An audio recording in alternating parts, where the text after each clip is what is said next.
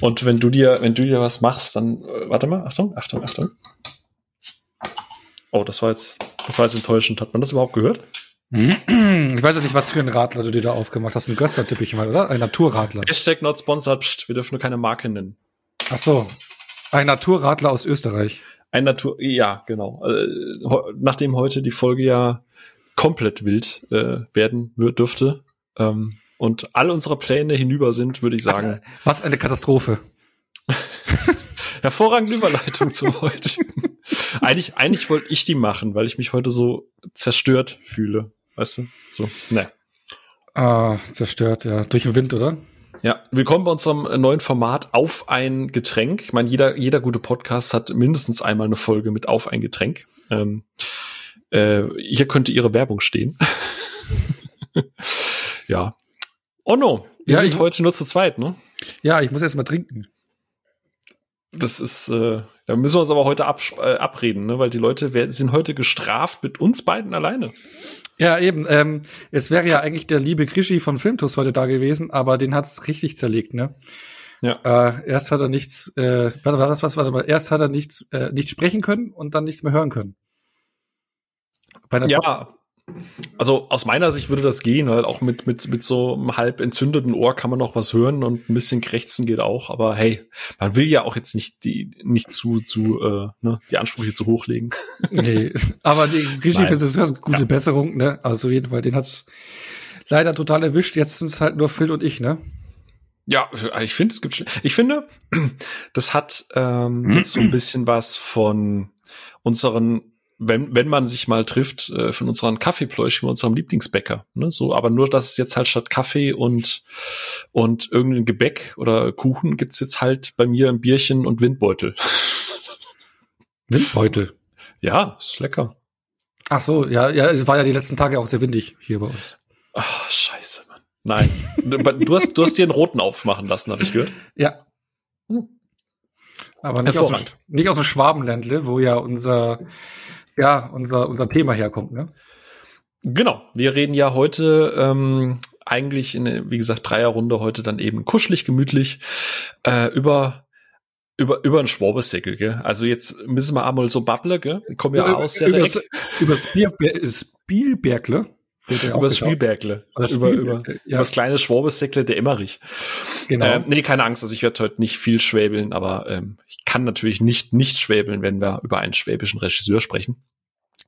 Ähm, genau, aber äh, wir reden heute über Roland Emmerich, denn da kommt und das ist ja auch noch was, ne? Normalerweise nehmen wir immer montags auf. Das heißt, ich habe immer noch ein paar Tage für die Post-Production. Wir nehmen jetzt gefühlt kurz vor Mitternacht zum Donnerstag auf. Das heißt, sobald die Folge durch ist und wenn ihr die jetzt gerade am Donnerstag hört, dann ist sie doch ganz frisch und heiß auf euren Ohren. Also da, da, da hängt quasi noch mein Herzblut mit dran. Frisch geschnitten vom Hamburger Markt irgendwie, ne? Absolut. Wie kommst du jetzt auf Hamburg? Ja, da kriegt man doch auch, da müssen wir doch vier, fünf Uhr in der Früh schon an den Hamburger Fischmarkt. Da kriegst du doch ah. sofort die Fische direkt frisch aus dem Wasser gefühlt eigentlich. Fischers die, Fritz frisch. Die zappeln da noch so richtig, ne? Ja, aber ich glaube, das wird gut heute. Ich habe, äh, es ist so übel, ne? Ich habe jetzt in Vorbereitung noch mal alles von Universal Soldier bis quasi jetzt äh, Moon, äh, Moon, Moonfall äh, noch mal reingezogen ähm, mit ein zwei Ausnahmen. Ich mag Emmerich wirklich gerne. Aber da, äh, ich sag mal so, ne, mir tat echt ein bisschen der Kopf weh am Ende. Ja, du, ich habe jetzt äh, zehn, zwölf Filme geschaut, eigentlich in, den letzten, in der letzten Woche. Irgendwie hat sich's angesammelt. Ja. Aber er hat dann doch irgendwie auch mehr gemacht, als man es teilweise so ein bisschen. Und, und vor allem anderes gemacht, ne? Weil man ähm, schränkt ihn ja auf den Katastrophenfilm ein. Mhm. Ne? Aber da hat er doch einiges anderes gemacht, eben vor Universal Soldier, aber auch in den letzten zehn Jahren. Ja. Äh, darüber wollen wir heute reden. Aber ich würde trotzdem noch eine Eingangsfrage an dich raushauen. Ja. Weil er ist ja bekannt für seinen Katastrophenfilm. Man kennt ja gefühlt mhm. nur Katastrophenfilme von Roland Emmerich. Was ist denn dein Lieblingskatastrophenfilm, der nicht von Roland Emmerich ist? Ähm, tatsächlich habe ich einen Sweet Spot und das, das, das liegt tatsächlich an Kim. Ne? Also damit habe ich nicht angefangen, aber ich habe tatsächlich einen ähm, einen Sweet Spot für die Sharknado-Reihe.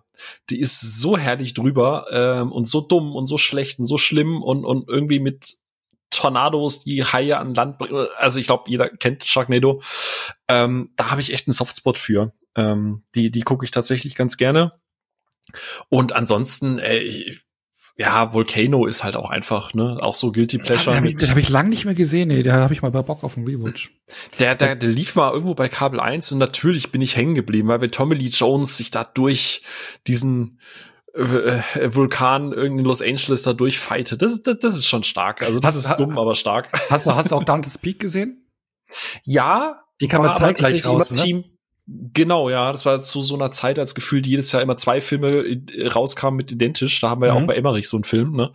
Ähm, aber ich war immer Team Volcano, muss ich gestehen. Ich war nie Team Dante's Peak, obwohl ich Pierce Brosnan lieber gucke als äh, Tommy Lee Jones, aber Volcano war mir, war mehr trashy. Aber Linda Hamilton war doch auch mit dabei, gell, bei Dante's Peak, oder? Ähm, da erwischst du mich jetzt auf dem kalten Fuß, weil wie gesagt, äh, habe ich die Wahl, habe ich immer Volcano geguckt. Ja, eben, aber ich meinte, dass in der Hamilton dabei ist, weil für die hast du ja eigentlich auch ein Herz, das meinte ich. Softspot, ja, absolut, äh, absolut. Aber hat mich scheinbar nicht nachhaltig so ähm, geprägt. Aber wir sehen hier wieder die 90er, ne? Äh, ähm, die Filme, also aus den 90ern, weil bei mir zum Beispiel, ich hätte sowas wie Twister oder ich mag auch Daylight zum Beispiel mit dem Sly. Äh, äh, das sind so Katastrophenfilme, mit denen ich ja auch groß geworden bin. Ne? Also ich, als, ich habe heute, Fun Fact, ich habe heute eine Lieferung bekommen mit den Special Editions von äh, Turbine Media, ähm, von Twister und tatsächlich auch von Daylight und von Dragonheart, aber das ist kein Katastrophenfilm. ja, ja, genau. Ja, die, die haben schöne Edition rausgebracht dazu, ne? Und mhm. schön restauriert auch. Übrigens, äh, wenn, wenn man Neuzeit, also wenn man mal die 90er verlassen möchte, äh, Deepwater Horizon.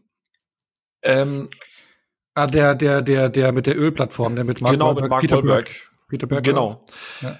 Äh, äh, der, der ist, der, der geht auch an äh, unter die unter die Nägel. Also der ist, äh, der kann Und auch hast, was. Also hast du auch hier dann den, der kam glaube ich ein paar Jahre später. Fuck, der, äh, äh, Fuck gegült. Nein, nein, The Brave, bla, der mit dem Feuer mit Josh Brolin, äh, die Feuerwehrmänner. Äh, Ach, nee, der, der, ich gebe zu, ich habe den Trailer gesehen. Das war so, ah, ich glaube, da muss ich in Mut irgendwann mal dafür sein mhm. auf einer Streaming-Plattform oder so. Das ist nicht okay. Das ist nicht schlecht. Aber ich habe mir vor, vor ein paar Monaten ein paar Katastrophenfilme aus den 70ern geholt. Uh, uh. Äh, da, das war ja so die Hochzeit, äh, aber noch keiner davon geschaut. Aber ähm, hm. weil da kam ja dann Airplane raus, was ja eben den Katastrophenfilm äh, Ah, Airplane, ganz groß, ja. Genau, äh, ich, äh, persifliert hat, genau, wie, wie, wie Airport, glaube ich, hießen den, oder gab es vier Teile, Airport, eins, vier, ja, zwei, drei, vier. Ja, es klingelt was, aber weit vor meiner Zeit. Aber wenn man äh, bei Katastrophenfilmen, ich hätte noch einen ein Geheimtipp von einem Regie-Gebrüder-Duo, das gerne immer ein bisschen unter Radar fliegt, ähm, die von den Spirik Brothers, also Michael und Peter Spirik, die haben einen Film rausgebracht mit unter anderem Ethan Hawke und William Dafoe und Sam Neill. Und der nennt sich Daybreakers falls du den kennst, ich glaube. Ah, sie sagt, ist, aber mhm. es ist ein Und ja, jein, also am Endeffekt ist das ja ein Vampirfilm. Ja, wollte äh, ich sagen. Das basiert aber darauf, dass eine Epidemie im Jahr 2019 ähm, gewütet hat und dadurch eben nur noch wenig Menschen überlebt haben. Aber die Vampire quasi ja die Menschen brauchen zum Überleben. Und ähm, da gibt es einen Forscher, der Ethan Hawke, der quasi künstliches Menschenblut herstellt, um das Überleben zu sichern beider Spezies. Und äh, ich sag mal, die gehobene die Oberschicht möchte das aber nicht, weil die natürlich nur Naturblut haben möchten. Und es ist im Prinzip so eine Art Pandemie-Geschichte äh, und halt eben auch Katastrophenfilm aus der Sicht von Vampiren. Und ich finde, das ist ein ganz, ganz spannender Ansatz. Und äh, falls ihr da mal Bock habt, ich glaube, der ist gerade bei Prime. Also den kann ich empfehlen, der hat auch eine gute Härte. Aber es ist super interessant zu sehen, so als Metapher auf unser auf unsere Ausbeutung von Ressourcen äh, Vampire zu sehen, die halt synonym dafür Menschen ähm, aussaugen quasi. Äh, sehr, sehr spannend und äh, ist mir tatsächlich auch eingefallen äh, beim Thema Katastrophenfilm. Aber ja, okay. das Hätte war noch ein Geheimtipp. Ja, nee, aber spannend. Aber mhm. Geheimtipps, ja wohl, Geheimtipps, also ob sie Tipps sind, aber geheime Filme sind, glaube ich, auch dabei in Emerys Filmografie. Also zumindest in der Vorbereitung gab es Filme, von denen ich noch nie gehört hatte. Über die werden wir jetzt gleich sprechen. Aber eben auch über die Nicht-Geheimtipps, über die bekannten Blockbuster. Mhm. Ähm, aber bevor wir loslegen, ähm, bitte ich doch einmal um Ruhe im Saal.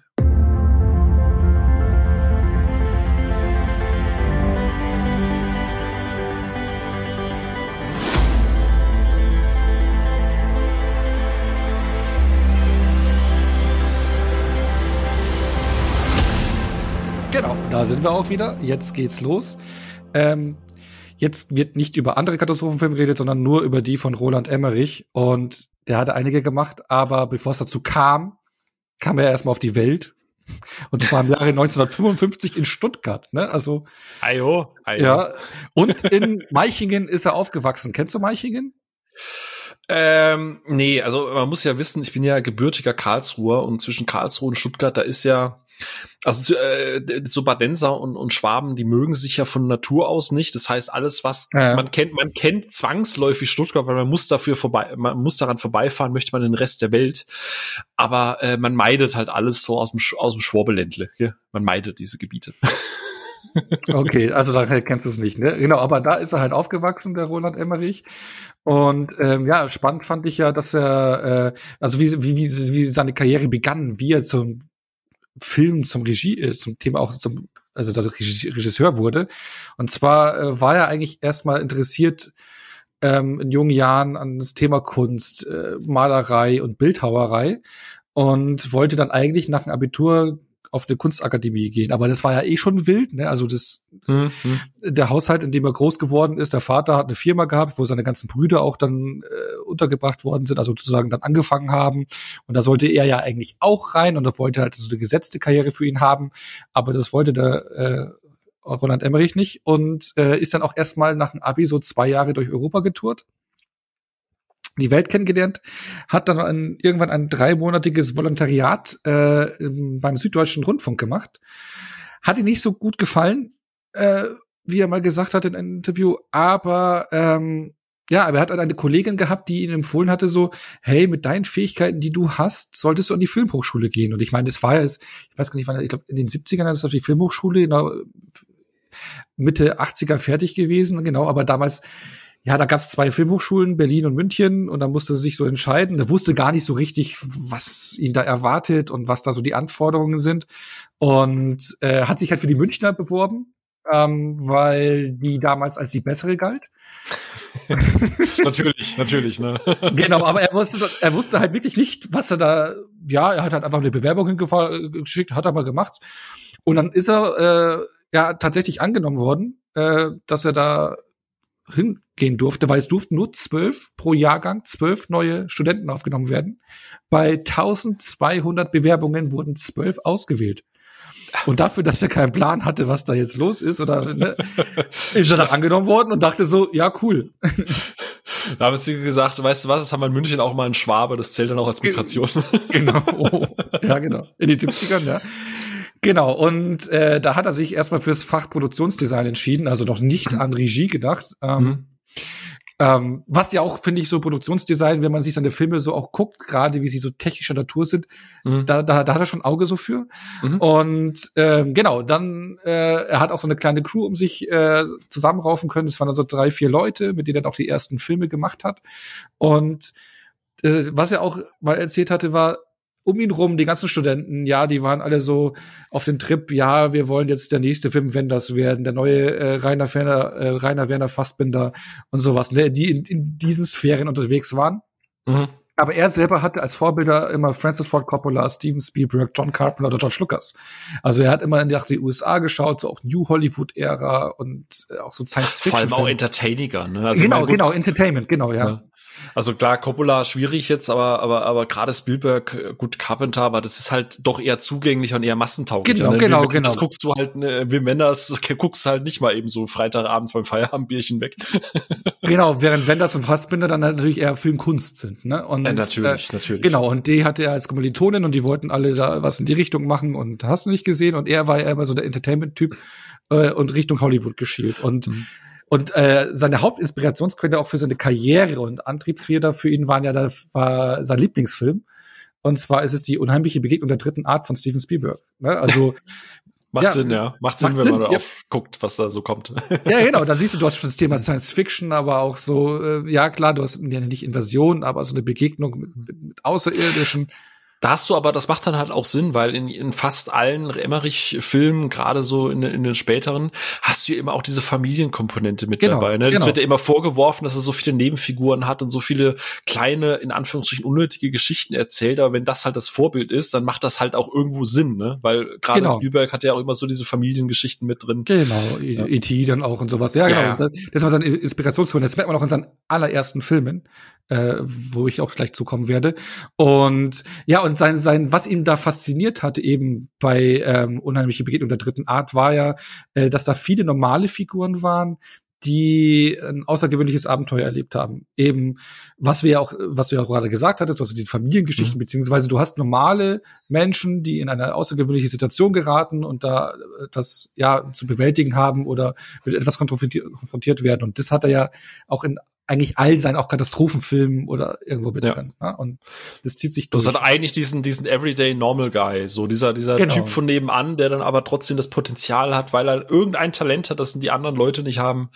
Äh, so diese klassische The Chosen One Geschichte. Aber äh, ja, klar, also ganz im Ernst, bei den Vorbildern äh, macht das jetzt auch, finde ich, durchaus auch Sinn, dass du da Eben. eine Inspirationsquelle hast. Genau, und äh, ja, da hat er ja seinen ersten Film dann gemacht, da, da komme ich jetzt gleich drauf zu, sondern bevor ich nämlich fra äh, den ersten Film komme, den er gemacht hat, sein Abschlussfilm, also auch eine besondere Geschichte mhm. mit sich bringt, äh, würde ich dich mal so fragen, was war denn dein erster Roland Emmerich-Film? Also kannst du dich erinnern, welchen du zuerst gesehen hast oder verschwimmt es? Äh, nee, tatsächlich ist es da relativ klar. Ich glaube, gerade in der letzten Folge haben wir äh, beim, beim, beim Schröck so mit dem Thema gesprochen, so, so Actionhelden, ne? Und da strauchelt man ja immer, weil da verschwimmt es relativ viel, finde ich immer. Und jetzt mal auch allen Spaß beiseite mit diesem, ja, Schwaben und, und Badenser und so weiter. Ähm, ich glaube, gerade wo ich, wo ich jung war, äh, hat mich kaum ein Regisseur so maßgeblich mitgeprägt wie halt auch Emmerich, weil klar, was war mein erster Film? Natürlich äh, Independence Day, so ne. Und äh, gerade gerade Independence Day, dieses, da reden wir ja später dann auch noch drüber, warum der Film halt so gut ist. Aber gerade diese Elemente, die diesen Film so gut machen, vieles hast du jetzt schon genannt, so dieser Everyday Normal Guy, so einfach diese Nebenfiguren, dass sich das alles so greifbar, so menschlich anfühlt. Das fand ich halt als kleiner Stumpen relativ toll. Und es sind halt auch Effekte, die ja auch heute noch gut funktionieren. Du siehst es zwar, dass das halt teilweise mit Miniaturen und so gearbeitet wurde, aber das war damals einfach so, so, so, so beeindruckend, diese Bilder, die er da geschaffen ja, hat. Ich meine, ja, das ist so ein, äh, äh, René sagt das, René ist ja jetzt nicht der größte Fan von Emmerich, aber er sagt das ja auch, gerade Independence Day ist so die Blaupause. Und wenn man das, was du gerade auch alles gesagt hast, so dieses, wo seine Einflüsse herkommen, er will entertain und so weiter und so fort. Und wir kommen jetzt halt vielleicht auch gleich zu dieser in Anführungsstrichen Inspiration, die er sich von dem einen oder anderen Film vielleicht gezogen hat. Und das ist halt so dieses, dieses Magnum Opus, wo halt alles reinfließt, was seine Einflüsse sind, wo er alles so umsetzen konnte, frei nach seinem Willen. Äh, und das hat mich damals, also ich glaube, kaum eine Erfahrung ist, ist so krass in meinem Kopf hängen geblieben, wie das erste Mal Independence Day zu gucken von Emmerich. Und das ist bis heute einfach echt sehr, sehr, sehr prägend. Also da bin ich ihm sehr, sehr, sehr dankbar ja. dafür. Ja. Ja, ich glaube, bei mir war es auch der erste Film. Ich weiß nicht, ob ich ihn Kino gesehen habe oder dann auf VHS. Aber äh, war, glaube ich, auch so mein erster Film. Ich glaube, Star, Star, Stargate kam ja vorab raus. Ich habe schon mitbekommen, dass es den gab, aber ich hatte ihn dann glaube ich später gesehen und Universal Soldier eh erst später gesehen, weil da war ich noch zu jung für. Aber er hat fair, halt, ich habe ich hab beide gerade jetzt erst gesehen zum ersten Mal. Äh, das wird ja, nachher noch spannend. Ja, aber ich meine, er hat halt die 90er geprägt. Ne? Also ich finde, es ist so, äh, Emmerich ist für mich so einer der Regisseure, der für mich so ja meistens so für die 90er steht, weil seine größten Erfolge hat er in den 90ern. Das war für mich seine stärkste Phase, schon mal vorweggegriffen von, von mir. Ey, der hat fünf Filme in den 90ern gedreht. Also ist jedes, im Schnitt alle zwei Jahre kam ja. ein großer Blockbuster mit großem Budget von ihm raus. Also in Anführungsstrichen für die Zeit ja. große Budgets, ne? Ja, also der, der, der, ja da kamst du ja nicht vorbei. Eben. Und äh, ja, und äh, Independence Day war halt ein Monster-Hit äh, damals. Also ich habe auch so diese den Hype damals so mitbekommen, in den, in den äh, auch Filmheften drüber gelesen. Ich kann mich noch erinnern, welchen Filmheft wurde so diese, da war so ein äh, über zwei Seiten so ein Bild drin, wo die äh, Raumschiffe, mhm. die in der Wüste angreifen, ja, so den Screen. Ah. Und das war, das hat sich bei mir eingebrannt, allein dieses Bild schon, bevor ich den Film gesehen hatte, ja. Was, was ich so total spannend finde und was ich auch gerade, guck mal, jetzt äh, die Sophia, ne, die hat ja, glaube ich, von Emmerich noch gar nichts gesehen. Groß, wenn ich, wenn ich, wenn, wenn ne, deswegen ist sie auch heute nicht mit dabei. Die Leute denken sich auch, wo ist eigentlich Sophia? die, die ist nächste Woche wieder mit dabei. Soon, und, soon. Ja, und, und, und äh, René ist ja gar nicht mal so ein großer Fan von Emmerich. Und das ist total interessant, weil ähm, gerade wenn ich mir jetzt die Filme durch äh, nochmal angeschaut habe und dann auch bei Letterbox so durchgegangen bin, ich dachte halt immer so, weißt du, egal wie du zu ihm stehst, Independence Day, das ist so der Film, ne? Aber es ist irgendwie nicht so diese 5 von 5 Welle, die man vielleicht bei anderen 90er oder 80er ja. äh, äh, Crowdpleasern einfach so kennt, sondern es ist schon immer so dieses, ja, ist schon Verhalten. okay, ja, ist natürlich, ne, aber so im Nachhinein dann doch nicht mehr so. Und ich fände das total spannend bei den Leuten, die gerade zuhören, falls ihr bei uns auf dem Discord seid oder auf Twitter, was war, war auch Independence Day euer Erstkontakt und findet ihr denn gut oder generell Emmerich? Ja oder nein? Also ich finde das total spannend, weil ich immer dieses Bild hatte von Emmerich in Anführungsstrichen ist unantastbar. Der hat Independence Day gemacht und damit quasi Science-Fiction-Action-Filme revolutioniert. Und dann merke ich irgendwie so, ist gar nicht so. Nee, nee, also der hat auch einen ganz bescheidenen Ruf, würde ich jetzt auch mal sagen. Ich habe es auch letztens in der Twitter-Blase, Filmblase, meinst du? Ja, ja, ja, also Twitter-Blase, äh, Filmblase so mitbekommen, jetzt im Zuge von Release von Moonfall irgendwie so auch den, den Tweet irgendwo oder den Satz immer gelesen, ja, das ist ja der deutsche Michael Bay. Ne? Und Michael Bay hat ja auch so einen negativen Ruf und das war eher so, wo ich mir auch dachte, so, nee, eigentlich gehören die, sind die zwei unterschiedliche Baustellen, finde ich. Aber ja, ist halt, ist halt dieses groß, laut, Krach und Bumm. Aber ja. ich glaube, Emmerich hat halt auch gerade wieder, müssen wir gar nicht drüber reden, weil es ist wieder so, so Sturm im Wasserglas. Aber er hat sich ja erdreistet, böse über Superhelden äh, zu sprechen, was er übrigens schon seit Jahren tut. Also jetzt gab es ja gerade ein Interview, wo er sich über diese ganzen Reboots und Sequels und so ausgekotzt hat, weshalb er ja noch negativer in der Presse stand und alle Leute wieder meinten so, äh, du hast doch eh nichts geleistet und bla bla bla. Ähm, und äh, also ist total egal. Er, er mochte das halt noch nie. Äh, deswegen hat man bis auf einen Film ja auch keinerlei Sequels in seiner in seiner ganzen Liste, sondern immer Original, also in ja, Anführungsstrichen. Die, ne? Mag er halt auch nicht. Er ist kein großer franchise ja, aber das hat er schon immer gesagt und er hat noch nie ein Geheimnis ja. drum gemacht. Deswegen, das ist halt kein Skandal. Das ist einfach die Meinung, die er seit Jahren, ja, Jahrzehnten eben. vertritt. Deswegen ja, muss man, kann man abhaken. Eben, er mag keine Superhelden per se. Also so ist er ein Superhelden-Fan schon unabhängig jetzt vom MCU oder sowas noch nie gewesen. Mag keine großen Franchises. Das ist halt einfach das Thema. Fertig. Ja. Ja, aber alle haben ja mal klein angefangen. Auch der Emmerich. Ja. Eben. genau, klein angefangen, genau. Deswegen äh, kommen wir jetzt mal zu das Ache-Noah-Prinzip. Äh, Film von 1984 ist sein Abschlussfilm gewesen äh, an der Filmhochschule. Da hat er ein Budget gehabt von eine Million D-Mark. Und für, für einen Abschluss, das ist so das ist krass mir, eigentlich. Ja, ne? ja, ja, genau, weil im Schnitt damals zu der Zeit hatte man für einen Abschlussfilm ein Budget von 20.000 Mark. Das sind 40.000 Ostmark. Ja, und, nee, und, und, und jetzt hat er eine Million Mark zusammengekratzt. Also er hatte auch irgendwie gemeint, dass er so, ja, er hatte noch keine Erfahrung, so einen Film zu kalkulieren. Er hatte, glaube ich, erst mal so 150.000 Mark veranschlagt oder war 350.000. Dann ist er Millionen draus geworden. Er hat dann verschiedene Geldquellen aufgetan. Ja, das ist. Ja, 20.000, ähm, eine Million. Äh, mm. oh no, ne, man kennt das, ne? Einmal abends ja. im Club versackt und dann plötzlich Zack. bist du arm. Ja, alles Geld, was im Geldbeutel ist, ist abends weg. Wenn du mit einem vollen Geldbeutel abends in den Club gehst, ist am nächsten Morgen alles weg. Was halt so lustig ist, ne, weil das Klischee der sparsamen Schwaben, die halt immer jeden Cent dreimal oder jede Pfennig ja. 30 mal umdrehen und dann, äh, ich kann mich nicht, ich weiß nicht, wie das mit Geld funktioniert. Warte mal, eine Million, okay. das ja, ist so aber, lustig. Ja, es ist, also auf jeden Fall hat er verschiedene Geldgeber gefunden. Unter anderem seinen, die Firma von seinem Vater hat ein bisschen was dazu geschossen, weil sein Vater dann auch angefangen, eben mit diesen Abschlussfilmen anzuerkennen, was er da macht. Also er hat auch so die ersten Werke so von ihm mitverfolgt. Also davor noch einen Kurzfilm gedreht, Ende der 70er, Franzmann heißt der, aber Kurzfilm von einer Dreiviertelstunde. Ähm, und hat halt gesehen, okay, er macht schon was äh, Stabiles und ähm, hat ihn halt stabil und hat ihn da äh, äh, finanziert. Und ja, eine Million Mark. Und in was hat das gesteckt? Ja, in einen Science-Fiction-Film, Science-Fiction-Projekt. Er hat nämlich in den ähm, in einer alten, stillgelegten Waschmaschinenfabrik in Meichingen gedreht. Und ja, einen Film auf einer Raumstation über zwei Forscher. Das ist eine ähm, Ra Raumstation, die über die Erde kreist und die forscht daran, wie man technologisch mit der Raumstation das Wetter manipulieren kann. Und man kennt's.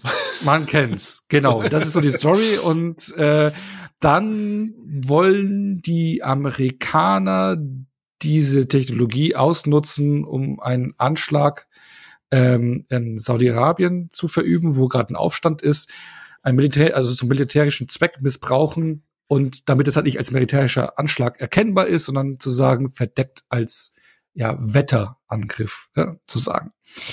Und äh, dann wild.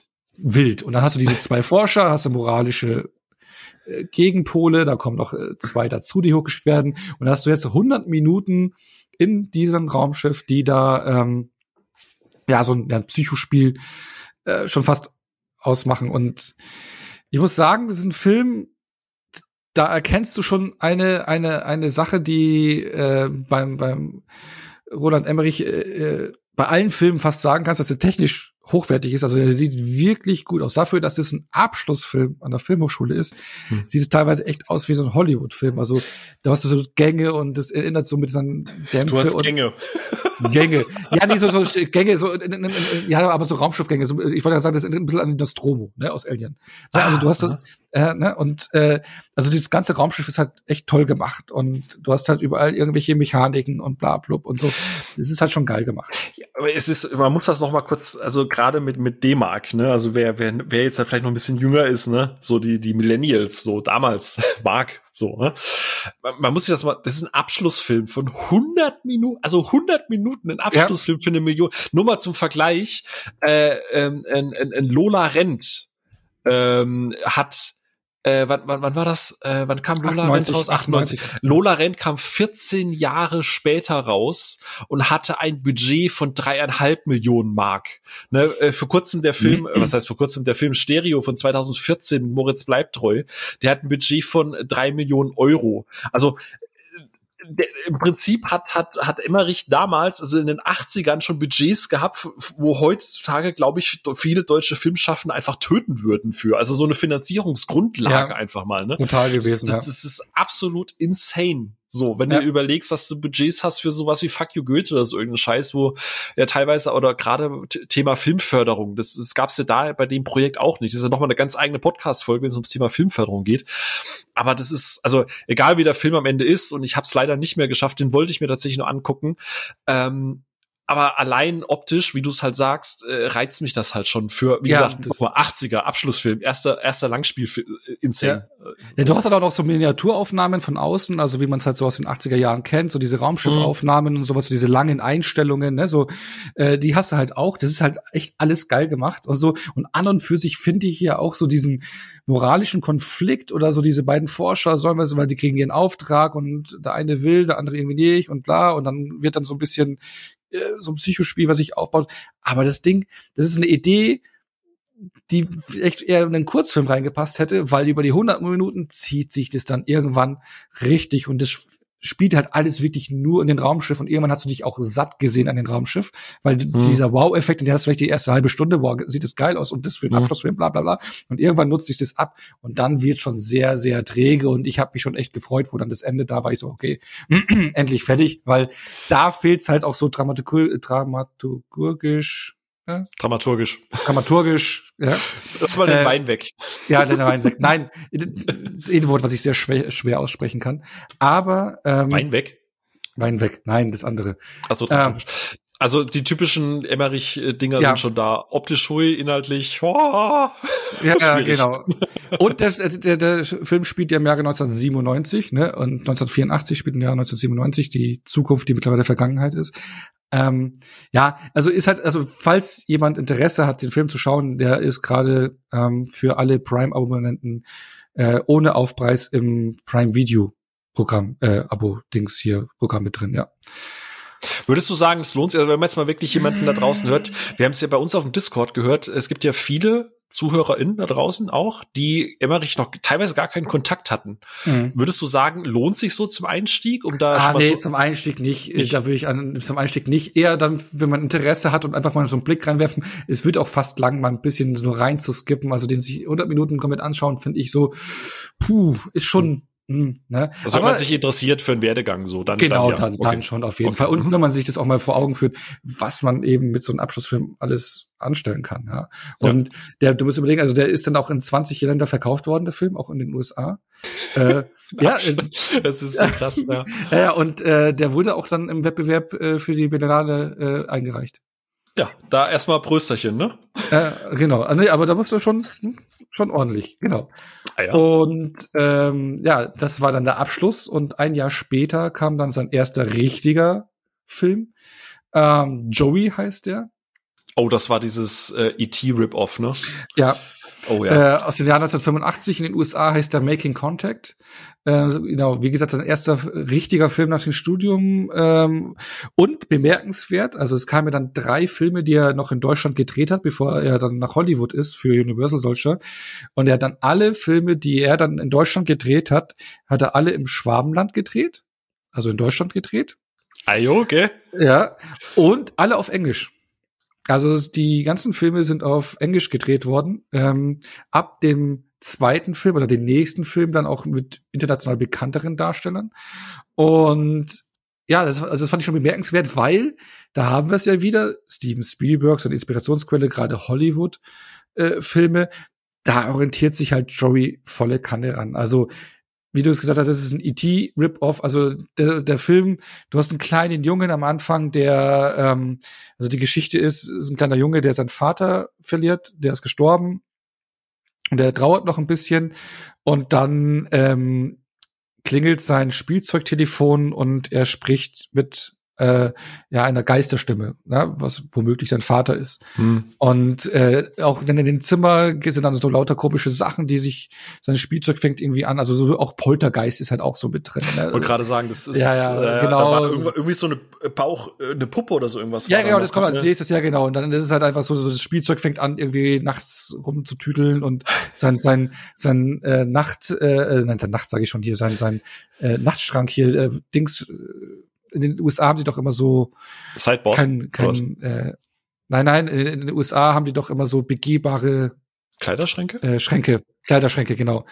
ne? äh, nicht so wie wir hier in Deutschland, die meistens immer so einen richtigen Schrank dastehen haben, gibt's auch immer diese begehbaren Kleiderschränke. Ja. Und da mhm. kommt dann so Licht her und dahinter passiert irgendwas und rummelt was und sowas. Genau. Mhm. Und äh, er, er findet dann eines Tages in einem anderen Haus eine Bauchrednerpuppe, ähm, ja, die eben mit in der halt ein Geist innewohnt und er dann auch telepathische Kräfte bekommt und dann kommt halt so ein Abenteuer, was steckt dahinter und bla blub.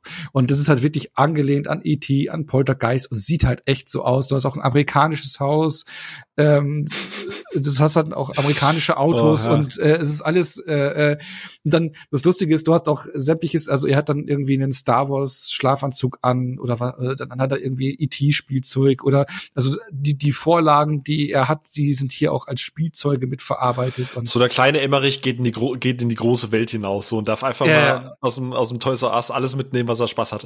genau, das und man muss ja auch wirklich sagen, es sieht halt wirklich aus wie so ein typischer, ja, Hollywood äh, Hollywood-Film aus den 80ern aller E.T. oder was mhm. du halt auch alles hast mit diesen diese Kinderabenteuerfilme. Ich habe nur noch ganz ganz entfernte Erinnerungen daran, aber ich weiß, dass der optisch so wie du sagst, so dieser diesen 80er Vibe nimmt der mit. Es sieht nicht so nach einer deutschen Produktion genau, aus, wie es genau, damals ja. war.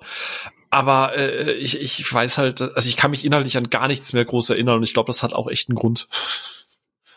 Also, äh, ja. Ja, der ist halt äh, sehr, sehr, sehr zäh, also nicht zäh, also sehr holprig erzähltes Drehbuch. Ja. Also springt dann rum und auch die Darsteller sind nicht so gut und du merkst halt, du siehst die Vorbilder, aber es fehlt halt so die Magie und das Besondere, das fehlt halt dann irgendwo. Tricktechnisch und produktionstechnisch toll, also gerade für einen deutschen Film aus der Zeit, äh, auch für äh, sein erstes vollwertiges Werk nach dem Studium, top, aber da fehlt's halt dann schon, ne?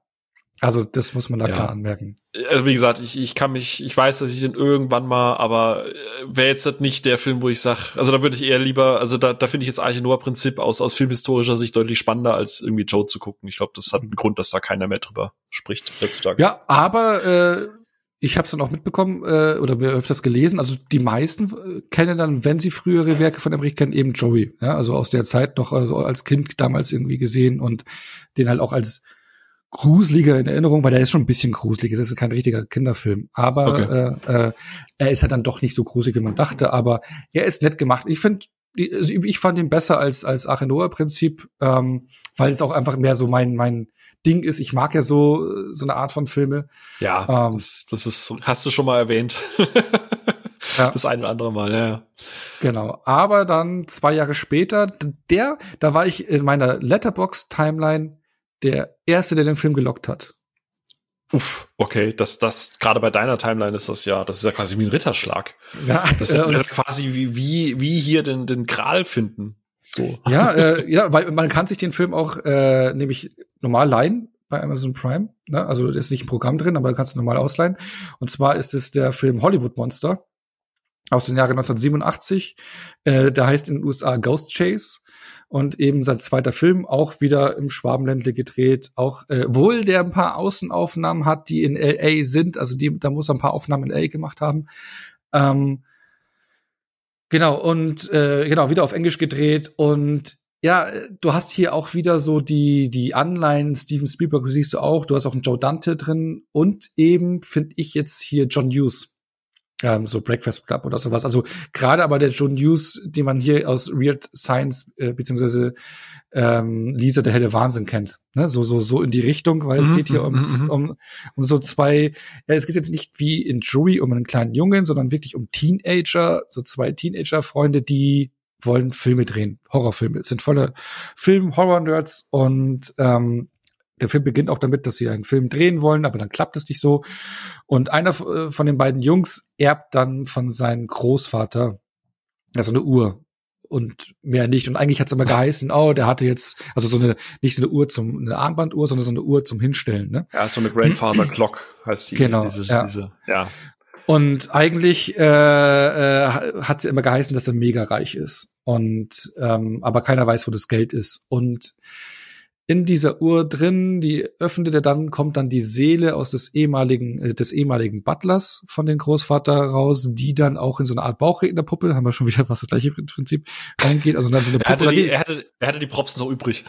Ja, genau, nee, sieht aber ein bisschen anders aus, oder nee, oder wie war das? Nee, sie bauen die Puppe, weil sie ja selber Props bauen, weil sie ja Filme drehen und da geht die Seele dann irgendwie rein und der Butler sagt dann, wo der Schatz ist und den wollen sie dann suchen. Und der ist nämlich in einem, in einem Haus, äh, auf ein Filmset, was für einen Filmdreh gesprengt werden soll. Und die müssen, kurz bevor es gesprengt werden kann, müssen sie herausfinden, wo da der Schatz ist und äh, haben dann noch einen Filmproduzenten im Nacken, der davon auch weiß und auch dahinterher ist. Zack, das ist die Story. Moment, du hast einen gierigen Filmproduzenten, das ist ja komplett fiktiv. genau, aber wir haben hier schon einen internationalen Cast äh, am äh, Also wenn ich den Namen sage, sagt es kein was, glaube ich. Also eine der Hauptrollen ist Jason äh, Lively.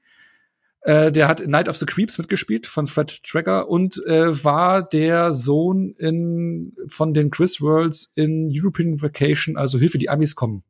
Oh, da klingelt was. Oh, da klingelt. Oh, da klingelt was. Ja, da hat er den Jungen gespielt. Genau, der spielt hier äh, denjenigen, der da die Erbschaft bekommt.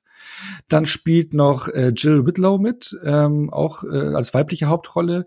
Äh, auch bei Night of the Creeps mitgespielt, bei Weird Science mitgespielt, also hier ein John Hughes Film oder auch äh, Die Maske, aber nicht der mit Jim Carrey, sondern der mit Jer aus dem Jahre 1985. Und bekannter dürfte sein Paul Gleason. Das ist der, er hat aber äh, Breakfast Club den Lehrer gespielt. Auch ein John Hughes Film. Der hat in Stirb mhm. langsam mitgespielt, die Glücksritter, Loaded Weapon, also der, den kennt man schon eher. Also du mhm. hast hier schon Hollywood-Namen dabei ja. und eben Leute, die bei John Hughes Filmen mitgespielt haben. Deswegen, glaube ich, kommen diese John Hughes Vibes für dich. Also die fand ich sehr, äh, bemerkenswert. Also, also du hast nicht die, die absolute A-Klasse der Zeit, aber du hast schon, so sagen wir mal, in, in, in den B-Gefilden rumgefischt. Genau, ja, ja, klar. Night of the Creeps ist auch B-Horrorfilm, ja. Ja, ja, Paul Gleason um, ähm, jetzt, ich habe ein Gesicht, ja, ich brauche immer die Gesichter dazu. Ich bin ja so ein. Ach so. Ja, ja, ich bin Namen, Namen sind Schall und Rauch, aber das ich weiß, aber, aber wenn du, wenn du Paul Gleason googelst, du siehst ihn, ach, der, also wie ja. gesagt, die bekannteste Rolle ist hier der Lehrer aus Breakfast Club. Hm, ja, ja genau, und der Film, ich, mir hat er noch mal ein Stückchen besser als Joey gefallen. Ich fand ihn irgendwie ganz charmant. Äh, der huldigt auch so ein bisschen dem, Horrorgenre. Da sind auch so, was ich, ich, ich, ich finde es dann schon dann, wenn sie dann ihrem Zimmer dann Freitag der 13. Poster Hintergrund haben, da freue ich mich schon. Oder die Universal Monster Filme und sowas. Äh, hat auch wieder nette Effektarbeit und, und Masken und das Produktionsdesign ist top. Und die Schauspieler sind jetzt ein bisschen besser als in Joey. Zwar immer noch holprig in der Erzählung, äh, da ist er nicht so ganz gut, aber äh, ist ganz nett. Also den den kann man sich angucken, wenn man eben auf so 80s Flicks steht. Und ähm, das war halt für mich eben überraschend, was für Filme er eben in den Anfangsjahren gemacht hat. Ne? Also dass er so mhm. klar nach Hollywood, äh, also für mich finde ich, dass er Hollywood kopiert hat, eben das hier nachgedreht hat. Aber ich fand es spannend, das so zu sehen, wie es angegangen ist, weil man kennt ihn halt ja hauptsächlich als Katastrophenfilmregisseur. Ja, ja, auf jeden Fall. Also gerade diese Einflüsse, ähm, bei Joey wusste ich es halt eben noch, ähm, Hollywood Monster bzw. Ghost Chase heißt ja in den Staaten. Äh, den habe ich ja nie gesehen, aber auch was du hier sagst, es klingt schon wieder einfach Mixer an und jedes Drehbuch, das du halt irgendwie aus den ja, 80ern ja. von der Resterampe hast, einfach ja, mal reinschmeißen und alles wieder schön zum Gucken, aber es fehlt halt, es fehlt halt noch diese Identität, sag ich mal. Also es ist genau, halt also Werke anderer Leute, die man halt versucht, sich anzueignen. Genau, also es ist im Prinzip so die Art Filme, die, wie sie auch Stranger Things jetzt äh, äh honoriert, ne, so aus den 80ern, die hat eben Roland Emmerich in den 80ern schon äh, honoriert und nachgedreht. Genau, aber ich finde es völlig legitim, wenn du da diese Vorbilder hast und sagst so, hey, ich will mich da erstmal in der Richtung ausleben. Ist doch völlig okay. Ja, vor allem in den 80ern, ne? Also da ganz im Ernst, wenn, wenn dann da, so da ist er noch nicht durchkalkuliert und, und Marktanalyse und Zielgruppen und bla bla bla, da hast du halt gesagt, du hast Kohle, mach mal. Eben. Und dann haben wir jetzt noch einen Film vor Hollywood von äh, Roland Emmerich und zwar ähm, könnte, glaube ich, mehr was sagen, ist Moon 44 mhm, ja. aus dem Jahre 1990. Da hat er schon ein Budget von 15 Millionen Dollar gehabt. und was machst du mit deinem dritten Film? Ach ja. ja, ähm, ja, da hat er jetzt auch äh, zwei bekannte Namen gehabt, die man jetzt auch schon, glaube ich, die Namen eher kennt hier am Start. Äh, Brian Thompson, ähm, den kennt man vielleicht aus Terminator, City Cobra, Dragonheart mitgespielt, ähm, Lionheart, also der Leon mit Van Damme und sowas, den kennt man sehr viel, aus sehr vielen ähm, Nebenrollen. Oder auch äh, Malcolm McDowell hat mitgespielt, kennt man das Clockwork Orange, äh, Tank Girl, Star Trek Generations oder halt eben der Dr. Lubis aus äh, den Rob Zombies Halloween. Ja, ey, das ist sogar ein Name, da muss nicht mal ich googeln und ich glaube, das ist ein guter Maßstab. eben, also äh, da ging es noch mal einen Schritt weiter. Da hat er jetzt noch mehr eben auf die auch die auf die Effektarbeit gebaut, weil dieser Film hat unfassbare Aliens-Vibes. Also Aliens von James Cameron. Da hat er doch, da hat er doch mit äh, hier, äh, wie heißt der, Volker Engler zusammengearbeitet, ne? Das war ja, ja so, genau, die, die genau. erste Arbeit, genau, ja. Und die haben danach dann äh, weiter dann ähm, Genau, und, und Volker Engler ist ja halt Modell- und Tricktechniker, also der hat dann dafür gesorgt, dass das halt eben auch alles so praktisch aussieht. Und äh, wenn ihr euch jemals gefragt habt, wer dann eben bei Independence Day unter anderem dann eben diese großen Gebäude und so gebaut hat, ne, das ist halt unter anderem mit ihm zusammen. Genau, und der hat auch eine Produktion, also so eine Special-Effekt-Firma gemacht, die jetzt auch zum Mond voll fast die Hälfte der Effekte gemacht hat. Also ist, die sind immer noch zusammen am Arbeiten. Ja, nur leider sieht man es da dann nicht mehr so sehr. Ja, es ist halt alles digitaler geworden. Ja, genau. das ist richtig, ja. Aber genau, den hat er auch noch mal in seiner schwedischen Heimat gedreht. Genau, und wie ich gesagt hatte, der hat so, der hat so krasse Aliens-Vibes, obwohl die Story irgendwie ganz andere Ecke ist, weil es geht, äh, ich muss noch mal gucken, in welchem Jahr spielte denn der Film noch mal? Im Jahre 2038, also bald ist es soweit, ähm, dass die Rohstoffvorkommen äh, der Erde aufverbraucht sind aufgebraucht sind und die Menschheit hat sich halt in der Galaxie, also die Galaxie eben, ja, ähm, eher, eher, nee, wie heißt das hier, eher, eher, Erstreckt, erarbeitet, erschlossen. Ja, aber erschlossen, erschlossen, genau, das, genau, erschlossen meinte ich, erschlossen. Und da gibt's jetzt verschiedene Monde, äh, die nummeriert sind, wo sie eben äh, Rohstoffe schürfen. Mhm. Und dann gibt's halt eben diesen Moon 44, also den 44. Mond. Und da gibt's verschiedene Konzerne, die das kontrollieren. Und äh, Moon 44 wird eben von einer äh, Firma namens Galactic Mining Corporation äh, betrieben. Und da gibt's eine andere Firma, die heißt Pyrite. Und die äh, machen so, ja, so ähm, Corporate-Sachen halt. Corporate-Sachen, ja, nee, äh, die, die machen so kleine geheime Angriffe. Also die, ähm, Fuck, wie heißt denn das, wenn man. An der Stelle möchte ich äh, die Zuhörerinnen und Zuhörer mal auffordern. Schätzt mal, dass wievielte Glas Onno gerade schon getrunken Nein, nein, nein, noch nicht mal ein Glas, nein. Verdammt. Äh, nee, nee, ähm. Äh, Marodieren? Nein, nein, nein. Unterdrücken? Es ist fuck, das ist Wortfindungsstörung. Volle Kanne. Ähm, egal, nee, ähm, also die Firma versucht, ähm, zu verhindern, dass sie da schürfen können, weil das sind immer so automatische Roboter, die schürfen die Rohstoffe und fliegen die zur Erde oder zu mhm. einem anderen Punkt.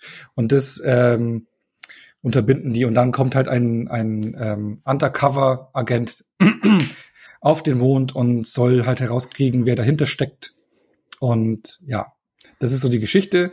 Und man ist auf diesem, eben auf diesem Mond, auf so einer Mondstation, von wo aus ähm, ja die, die, wie das alles kontrolliert wird. Und es sieht halt echt aus wie Aliens. Du hast dann auch so eine Gruppe von ähm, eigentlich Gefängnisinsassen, die da als Piloten arbeiten sollen.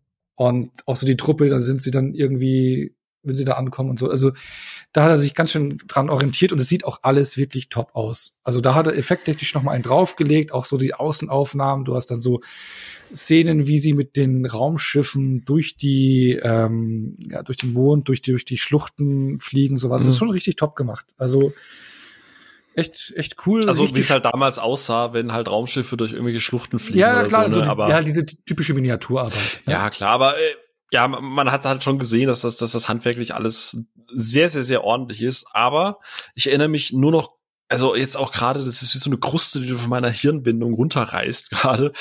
Äh, ich habe den Plot schon wieder vergessen, weil ich glaube, das war jetzt nicht das Spannendste an dem Film, ne? Also ja, ich weiß, ich, den kriegst du auch nicht. Ja, das ist irgendwie Mond, und ja, da sind zwei Firmen, die konkurrieren und rausfinden, der eine muss herausfinden, wer dahinter steckt. Und es wird eigentlich ziemlich schnell klar, deswegen wird es auch bis zum Ende nicht wirklich spannend. Und ja.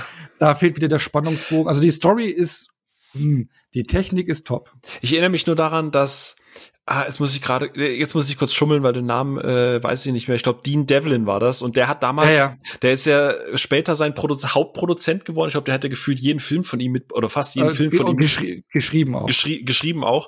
Und, und, ich weiß, dass er als Schauspieler damit gemacht hat. Der ist halt, ja. also es hat einen Grund, warum er heute kein Schauspieler mehr ist, sondern nur noch Produzent und Drehbuchautor. Aber da, da, das war echt schlimm. Ich erinnere mich nur noch, dass das äh, schauspielerisch halt echt so ein gefühlter Totalausfall einfach war, wo ich mir so dachte, uh. Ja, genau, der hat da mitgespielt, haben sie sich da kennengelernt und das war dann doch so sein Schritt dann so nach Hollywood so eine mhm. Möglichkeit. Der Film war ein totaler Flop, ne? Also ähm, hat nicht viel eingespielt, sogar glaube ich noch mehr gekostet als Joey, aber weniger glaube ich eingespielt beziehungsweise weniger ähm, Besucher in Deutschland gehabt. Ja. Ähm, aber es war trotzdem so seine Tür nach äh, Hollywood, mhm. weil ähm, das ist nämlich vor Universal Soldier, wo eben ähm, der von dir angesprochene Dean Devlin auch die, die, das Drehbuch mitgeschrieben hatte oder beziehungsweise ihm auch den Job ermöglicht hat, der wollte ihn vorab ein anderes Projekt äh, ihm als Einstieg in Hollywood präsentieren. Ah, aha. Ja, nee, ich meine, weil Universal Deutschland, ja, weil Universal Deutschland war sein erster Film, aber kurz davor, Ende der 90er, Ende, Ende, Ende der 80er, Anfang der 90er, war nämlich ein anderes äh, Projekt im Gespräch, wo er dann Anfang der 90er äh, eben die Regie übernehmen sollte. Angefangen hatte dieses Projekt ähm, unter Ridley Scott auch, äh, der da mit HR Giga zusammenarbeiten sollte. Uh, jetzt, oh, jetzt, jetzt, bin, ich, jetzt bin ich intrigued. Diese genau. Fakt, äh, weißt du was, ich, ich nehme mir jetzt mein Bierfläschchen und ich werde jetzt hier einfach lauschen, weil das, da, da weiß ich gar nichts davon. Das ist mir jetzt komplett neu und das ist auch genau. nicht gespielt. Ich weiß es wirklich nicht. Ja, genau. Ähm, das ist mich der Film der äh, äh, Verfilmung von einem Buch namens The Train. Ich glaube, das Buch hieß auch The Train. Also es war der Filmtitel und es war auch den, es gab den Projekttitel Isobar, ähm, ein Filmprojekt, äh, was 70 bis 90 Millionen Dollar Budget haben sollte. Ridley Scott und HR Giga hatten zusammengearbeitet, aber Giga, äh, Giga sage ich schon, Ridley Scott konnte dann äh, doch nicht dran weiterarbeiten wegen anderen Aufgaben.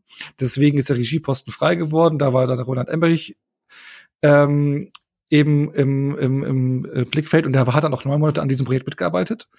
Und jetzt kommt's auch äh, Stars waren vorgesehen oder waren mit an Bord, Sylvester Stallone und Kim Basinger. Oha. Ey, äh, äh, darauf erstmal Prüsterchen. Ja, genau. Und krass. Sly Stallone hatte sich im Vorfeld von Moon 44 angeschaut. Mhm. Als Vorbereitung, weil er will natürlich, okay, Roland Emmerich hat noch keinen Namen gehabt. Mhm. Wer ist denn das, der es gerade im Projekt ist? Und äh, fand ihn gut. Mhm. Hat auch gemeint, okay, machen wir. Haben sie auch so getroffen. Ähm, genau, und aber zu dem Film kam es ja leider nie, bekannterweise. Ja, ja. Ähm, weil es gab immer wieder Drehbuchentwürfe. Also das ursprüngliche Drehbuch hatte Dean Devlin geschrieben, schon 16 Jahre zuvor. Er hat ein altes Drehbuchentwurf, aber gab es immer wieder Änderungen. Und auch äh, Roland Emmerich, obwohl es sein erster möglicher Hollywood-Film gewesen wäre, ist von dem Projekt abgesprungen, weil er sich mit Produzent Joel Silver nicht verstanden hat. Ja, mit Thema Produzenten und so, da hat ja, er genau. schon öfter noch Probleme bekommen. Genau, und der hat sich mit ihm nicht verstanden und äh, hat schweren Herzens dann das Projekt abgesagt oder ist dann zurückgetreten und sein Vater hat ihn auch dazu geraten, hat auch gesagt, so ja, wenn du was nicht voll durchziehen kannst oder wenn du nicht dabei bist, dann lass es und ähm, sag auch mal nein. Und das ja. hat er dann gemacht. Ähm, und, Guter Tipp ja, übrigens fürs Leben, auch einfach mal öfter Nein sagen. Ja. so als ja. kein Advice für da draußen. aber, aber es ist spannend und äh, ja, auf jeden Fall, aber HR Giga hatte auch Designs gemacht, wie von diesem Zug zum Beispiel, die wurden dann später dann doch verwertet, äh, unter anderem in Species. Ja, aber schade, dass also Emmerich und Stallone, das könnte ich mir durchaus mal vorstellen irgendwann. Vielleicht kommt da ja noch mal was. aber erst, du musst überlegen, du hattest ein Filmprojekt mit Ridley Scott und HR Giga wieder zusammen, also das oh. Alien schon zusammen mit Sly Stallone und Kim Basinger als Stars. Oh no, was hätte sein können, ne? Was hätte ja. sein können. Und 70 bis 90 Millionen Dollar Budget und das Anfang der 90er. Das wäre ja, schon. Das ist insane. Ja, gut, aber, ne? Also hättest du Bock drauf gehabt? Äh, auf jeden Fall, also auch ohne Emmerich, also auch einfach nur mit Ridley Scott. So, ne, gerade zu der Zeit war Scott ja eh in Höchstform. So, äh, also da äh, ja. hätte ich, hätte ich halt schon, hätte hätt man schon mal gucken können, ja. Aber Ey, wir sind gerade in einer Zeit, in der äh, äh Batz hat das so schön gesagt, den wir auch erst vor kurzem zu Gast hatten. Alles, was irgendwie noch hinterm Kühlschrank oder hinter, hinter der Speiserestekammer noch zusammengekratzt wird, noch gut riecht, das wird alles noch verfilmt. Und ich glaube, dass das sicher irgendwann mal so ein Revival bekommt. So bin ich mir sicher. Irgendwann werden wir ein Isobar sehen, so als Low-Budget-Variante dann. Ja, war schon, ja. Nee, aber fand ich, fand ich auch sehr spannend. Äh, Habe ich auch jetzt erst in der Recherche vorab äh, herausgefunden. Hm? Nie von gehört. Das klingt echt gut. Ja, hätte ich Bock drauf. Ja. ja, aber dann kam 1992 sein erster Hollywood-Film mit einem Budget von nur 23 Millionen Dollar. Äh, nur. nur, äh, ne? Äh, aber eben 20 Millionen für das Kokain von Jean-Claude Van Damme draufgegangen. Wahrscheinlich, sind. genau. Äh, äh, auch ermöglicht durch Dean äh, Devlin, der ihn da rangebracht hat an das Projekt, der da auch mitgearbeitet hatte. Und eigentlich war auch für den Film äh, der Regisseur Andrew da Davis vorgesehen. Der hat unter anderem äh, die Stallone-Filme Nico und Alarmstufe Rot gemacht oder Auf der Flucht. Er war auch im Gespräch, aber nein, es wurde dann Roland Emmerich, der dann Jean-Claude Van Damme und Dolph Lundgren, glaube ich, ich würde sagen, in der Blüte ihres Lebens ja aufeinander hat äh, treffen lassen. Ja, wortwörtlich.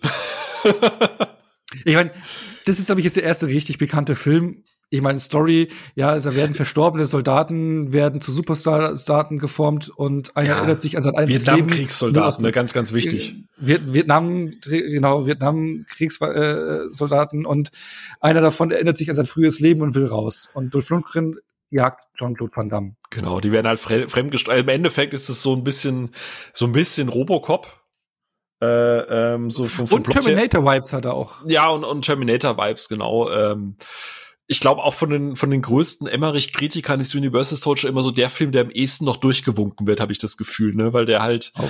der hat so diese diese dieses diese, ich habe den jetzt tatsächlich zum ersten Mal gesehen in der Vorbereitung dazu, äh, also so richtig bewusst, also nicht mal irgendwie, weißt du, ich glaube auf Kabel 1 lief der ja auch gefühlt immer hoch und runter. Und das ist, der ist schon entertaining. Ich weiß noch, wie ich habe es mit Kim geguckt und so, und es war jetzt kein Riesenwurf, aber haben wir beide am Ende so irgendwie gesagt, so, warum gibt's solche Filme heute eigentlich kaum ja. noch im Kino? So dieses, du hast einfach zwei Darsteller, die einfach so drüber sind und also es ist im Prinzip wie wenn du Nicolas Cage und Nicolas Cage in dem Film hast. Ja, aber, aber, aber gerade Dolph Lundgren, finde ich, ist er so schön mit seinen Ohren ja, da und, ne, und, äh, der, der, der, der, genau diesen, der, der spielt ja seinen Psychopathen. Es gibt ja diesen Running Gag in dem Film, dass er Leuten die Ohren abschneiden und ständig irgendwie ja. schlechten Witze über I'm all ears. so, ja. Es ist so dumm, aber es macht halt wirklich, es macht einfach Spaß. Du kannst halt super Eben. weggucken. Also bei mir vor allem, weil du halt Van Damme und Dolph Lundgren wirklich in der Blüte ihrer Karriere, also wirklich so in, der, in, in den Primes hast, also wirklich so ähm, ja, bevor sie äh, ja auch mit Drogen oder sonst irgendwas, obwohl das war ja bei Van Damme betrogen, ne? aber ja. die Karriere den Bach runterging. Ähm, ja, aber das Gute ist, oder das Interessante ist halt bei dem Film auch, dass äh, eigentlich ist es ja auf dem Papier so ein Science-Fiction-Action-Film, Ähm, aber ich glaube, selbst das Publikum hat ja damals, und ich habe das irgendwie gelesen gehabt, dass selbst das Publikum damals eher dachte, es ist eine Actionkomödie, weil, also gerade, äh, ich meine, Dolph Lundgren, der geht halt all in, so der der ist so die Vorstufe zu Nicolas Cage in dem Film, aber gerade Van Damme, ich glaube, der hat über weite Strecken des Films gesagt, dass er tatsächlich ernsthafter Schauspieler, bis es dann halt ja, eben ja. endlich diese Szenen gibt, so du musst meinen Körper absuchen, suche dann Ach so, ja. Das ist so, Das ist so blöd, mhm. aber ähm, wo er halt selber auch so ein bisschen lachen muss, wo du es halt auch siehst, so, so äh, und, und ab da, spätestens ab da ist es halt echt ein sehr entertainiger Streifen mit paar mhm. richtig guten Actionsequenzen. Also so, so, eigentlich ist das, eigentlich könnte der Film noch gut in den 80ern sein, ne? Also so mit diesem ja, Durchballern, ja, ja. da rennen Leute durch Wände durch, da, da explodieren irgendwelche Tankstellen noch mit richtig großen Explosionen ohne CGI und so. Äh, das ist der, der, der, ach, äh, der krasseste 80s-Film, der nie in den 80s gedreht wurde eigentlich.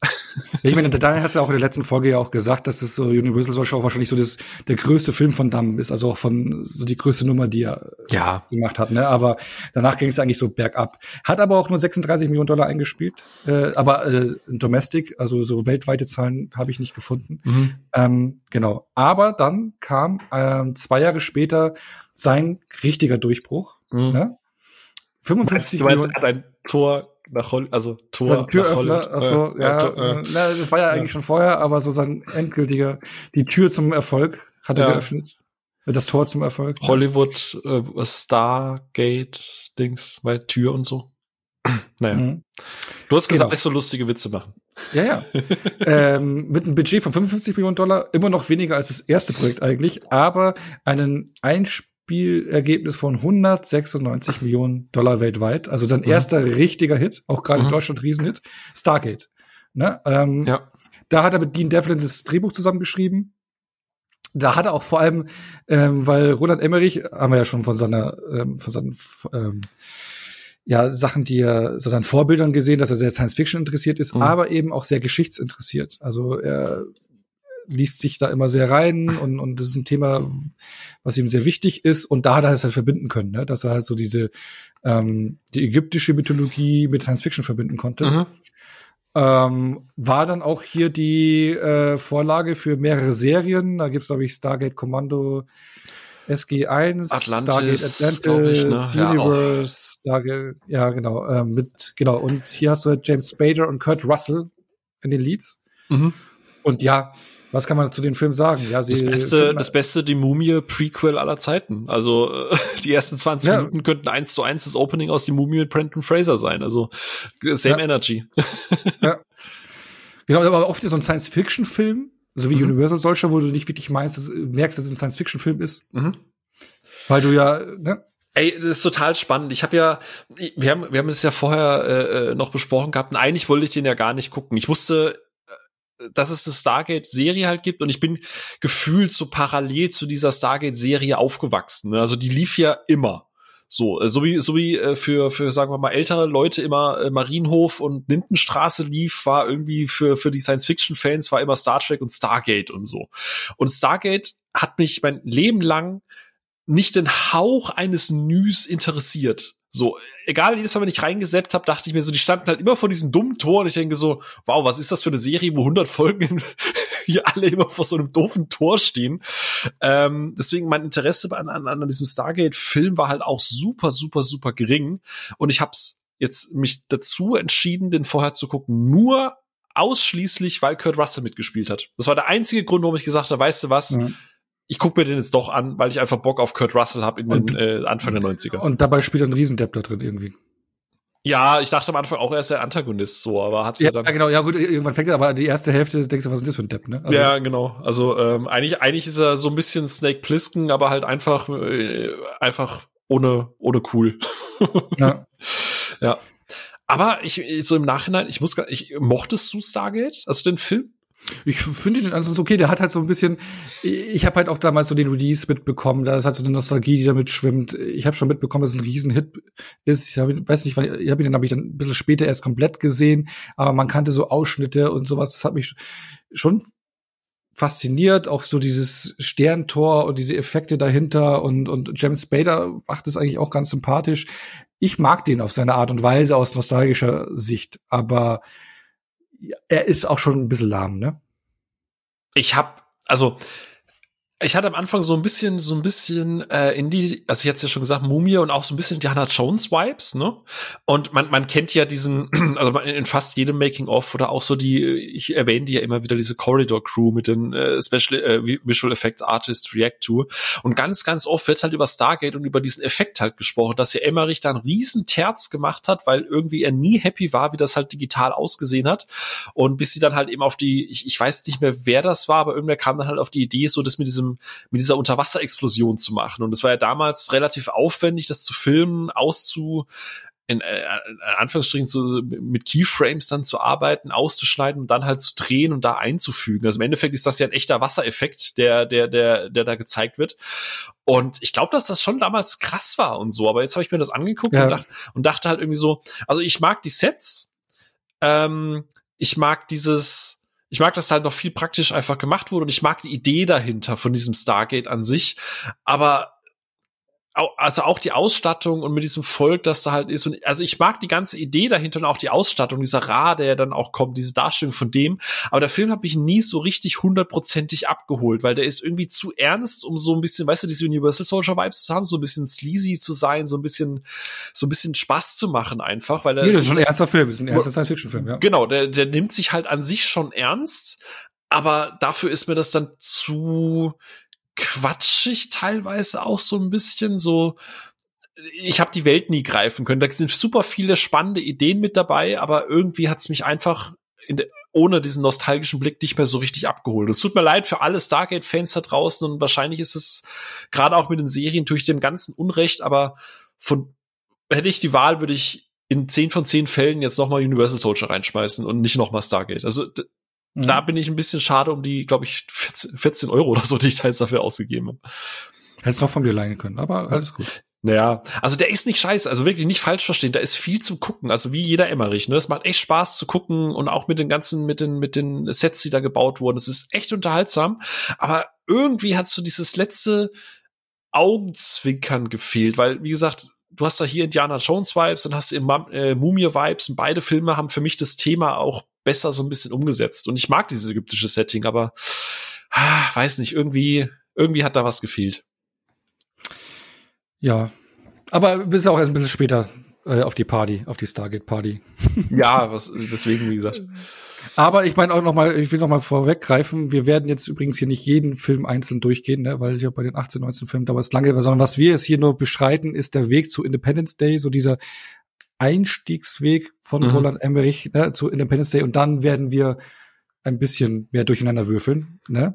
Ja. Weil äh, hier, ich finde nämlich mit Independence Day spaltet sich dann so auch die, äh, ja, die Karriere, nicht Karrierepfade, aber die, die Dinge, die Roland Emmerich macht. Weil ich habe es ja gerade eben schon gesagt, er mag sehr gerne Science Fiction ja, und er mag gerne Geschichte.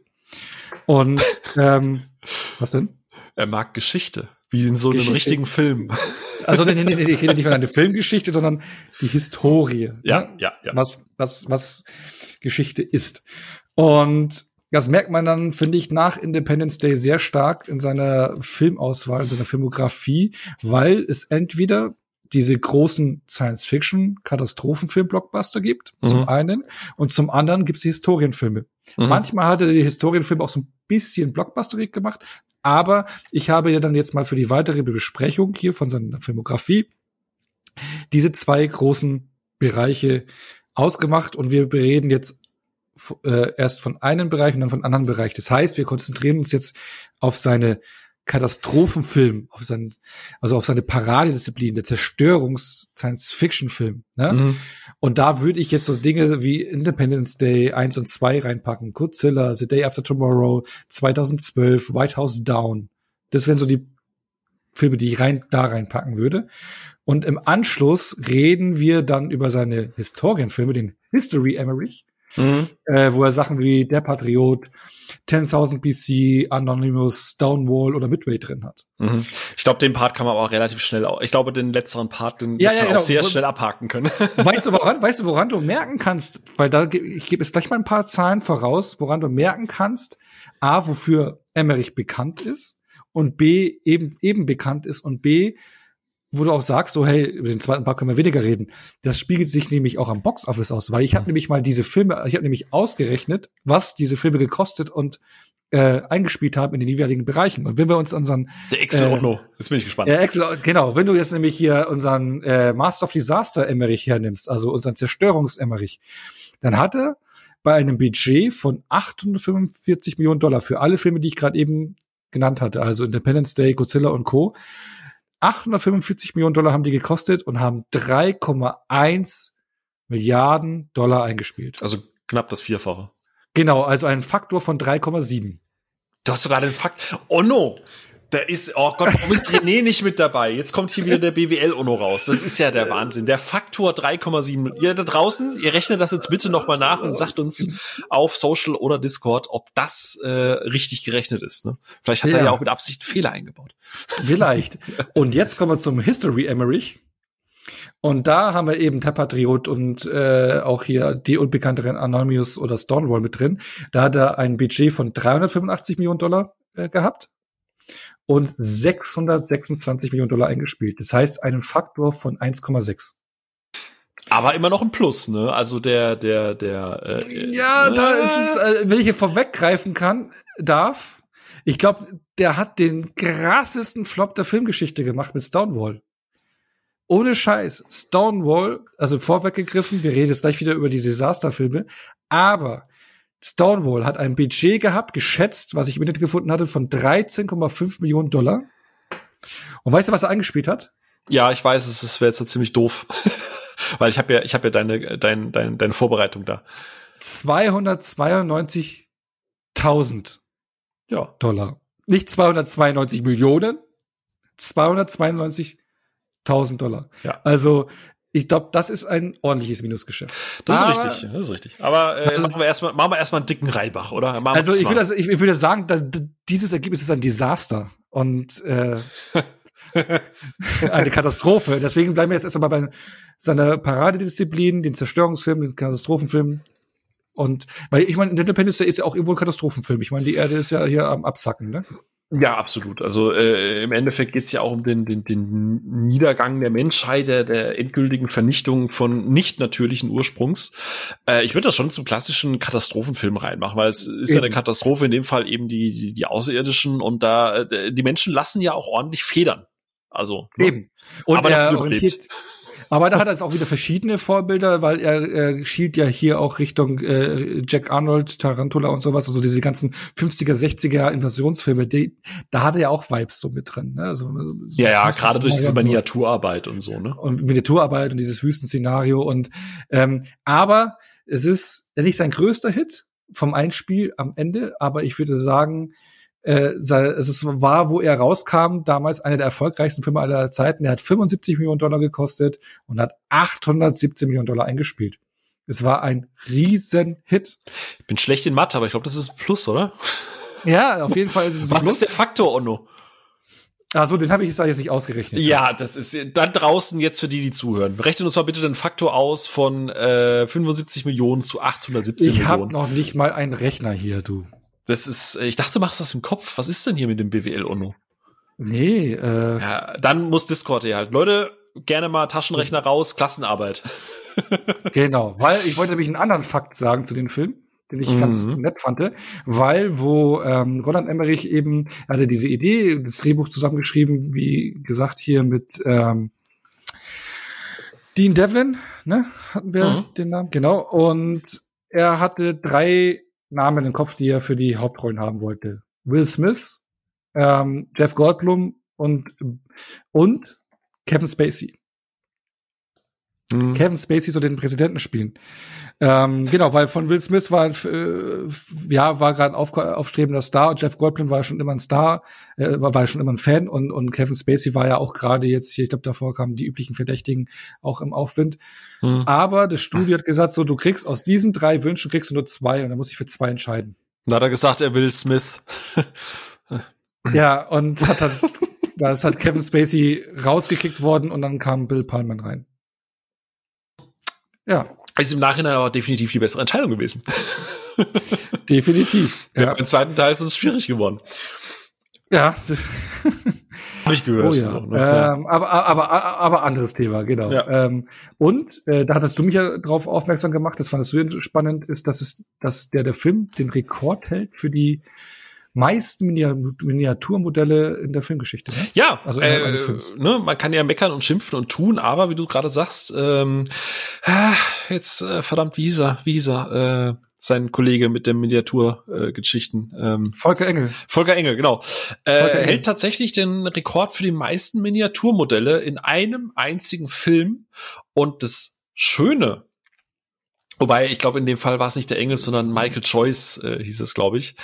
Ähm, und der Film hat, man muss sich das mal vorstellen, also zu der Zeit hast du zwei Filme mit ähnlichen Thematik genommen und selbst die hatten nicht so viele Miniaturmodelle wie da drin. Also das ist schon ziemlich krass. Und ähm, man kann davon ausgehen, weil ja heutzutage immer alles mehr digital gemacht wird, auch jetzt Thema Moonfall und ja, ja, ja, dass dieser Rekord wahrscheinlich auf Ewigkeiten bestehen bleiben wird. Das heißt, egal wie man zu Independence Day steht und egal wie sich die Filmindustrie weiterentwickelt, solange jetzt nicht irgendwie auf die Idee kommt und sagt, oh, ja Mensch, ich baue jetzt mal Miniaturmodelle wie damals, äh, bleibt dieser Rekord auf ewig auf Celluloid gebannt. Mhm. Eigentlich auch irre, ne? Wenn man ja. überlegt. Da, da, ja. da schreitet alles voran und dann bleibt so Aber stehen. der hat ja aber auch äh, das Thema, finde ich, äh, auch eigentlich digitale Technologie, aber auch mit nach vorne getrieben, der Film. Einer äh, der absolut. Filme in den 90ern. Mit Jurassic Park und sowas. Ich finde so mhm. die Aufnahmen von den Angriffen von den Raumschiffen oder generell die, also das finde ich schon alles Ey, ganz im Ernst. Gutes, gutes, gutes Zusammenspiel. Ohne ohne jetzt mal die, also ich nehme jetzt mal kurz die Fanbrille ab, ich nehme jetzt mal die rosarote Brille ab, ich nehme jetzt halt die Emmerich äh, Herzens äh, Herzensregisseur äh, Brille ab. Wenn du den Film heute guckst, und ja, du erkennst natürlich sehr gut, wo Model ist, äh, weil gerade äh, dieses, dieses, was du halt damals machen musstest, ne, gerade wenn du so Modellarbeit hattest, das ist ja eine Filmtechnik gewesen, dass du es in Highspeed aufgenommen hast, um dann quasi ähm, Slow Motion machen zu können, damit das wie in echt aussieht. Ähm, ist ein relativ spannendes Thema.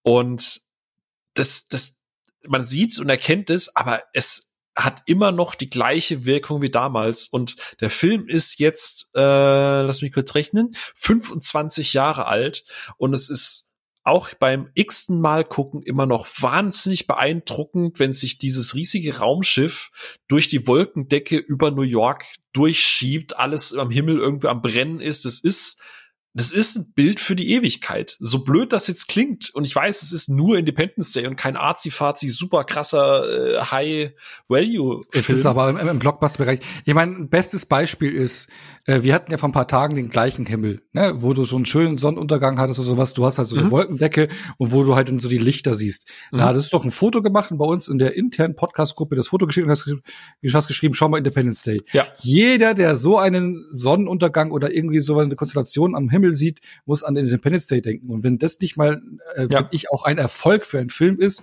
Absolut. dass du solche Momente an, mit dem verknüpfst. Der Film war damals ja, ein Riesenhype und ich finde jetzt auch vor ein paar Tagen wieder gesehen, er hat nichts von seiner Faszination verloren, sogar bei nee. mir noch gewonnen, ja. weil ich das einfach also das ist für mich der perfekteste Emmerich-Film. Das ist ein, ein, verdammt guter, nicht perfekter äh, Blockbuster-Film, das ist Jurassic Park, mhm. aber ein verdammt guter, schon äh, bald fast perfekter Blockbuster. Weißt du, was das Gute daran ist? Der Film nimmt sich in den Momenten, wo er ernst sein muss, ernst, aber ansonsten ja. gerade Will Smith und Jeff Goldblum, die haben halt eine Energie, was, ja. halt, was halt witzig ist. Ne? Will Smith siehst du, glaube ich, bis Minute 40 nicht einmal. Ja, das dauert ewig, bis der reinkommt. Ja, ja, aber, aber die Balance ist hier top. Ja, Absolut. Halt also normalerweise hast du ja, wenn du so Katastrophenfilme hast oder so, und dann äh, knallt es das erste Mal, und dann ist so, ey, geil, alle tot und so. Und hier ist es tatsächlich, das hat seine Wirkung, weil äh, Leute, die aufgebaut wurden als Nebenfiguren, wo du halt weißt, okay, die haben jetzt, die, die, die werden wahrscheinlich relativ schnell wieder gehen, aber es tut in Anführungsstrichen weh, weil es in dem Moment ernst ist, weil dieser Film, gerade wenn dann das erste Mal die Außerirdischen wirklich angreifen, wenn diese Laser darunter kommen, dann dann hockst du halt da, da ist auch keine Musik, da ist nichts, was das irgendwie aufbauscht. Es ist nur Schreie, Explosionen und dieser Wahnsinnseffekt, diese Mischung aus digital und praktisch.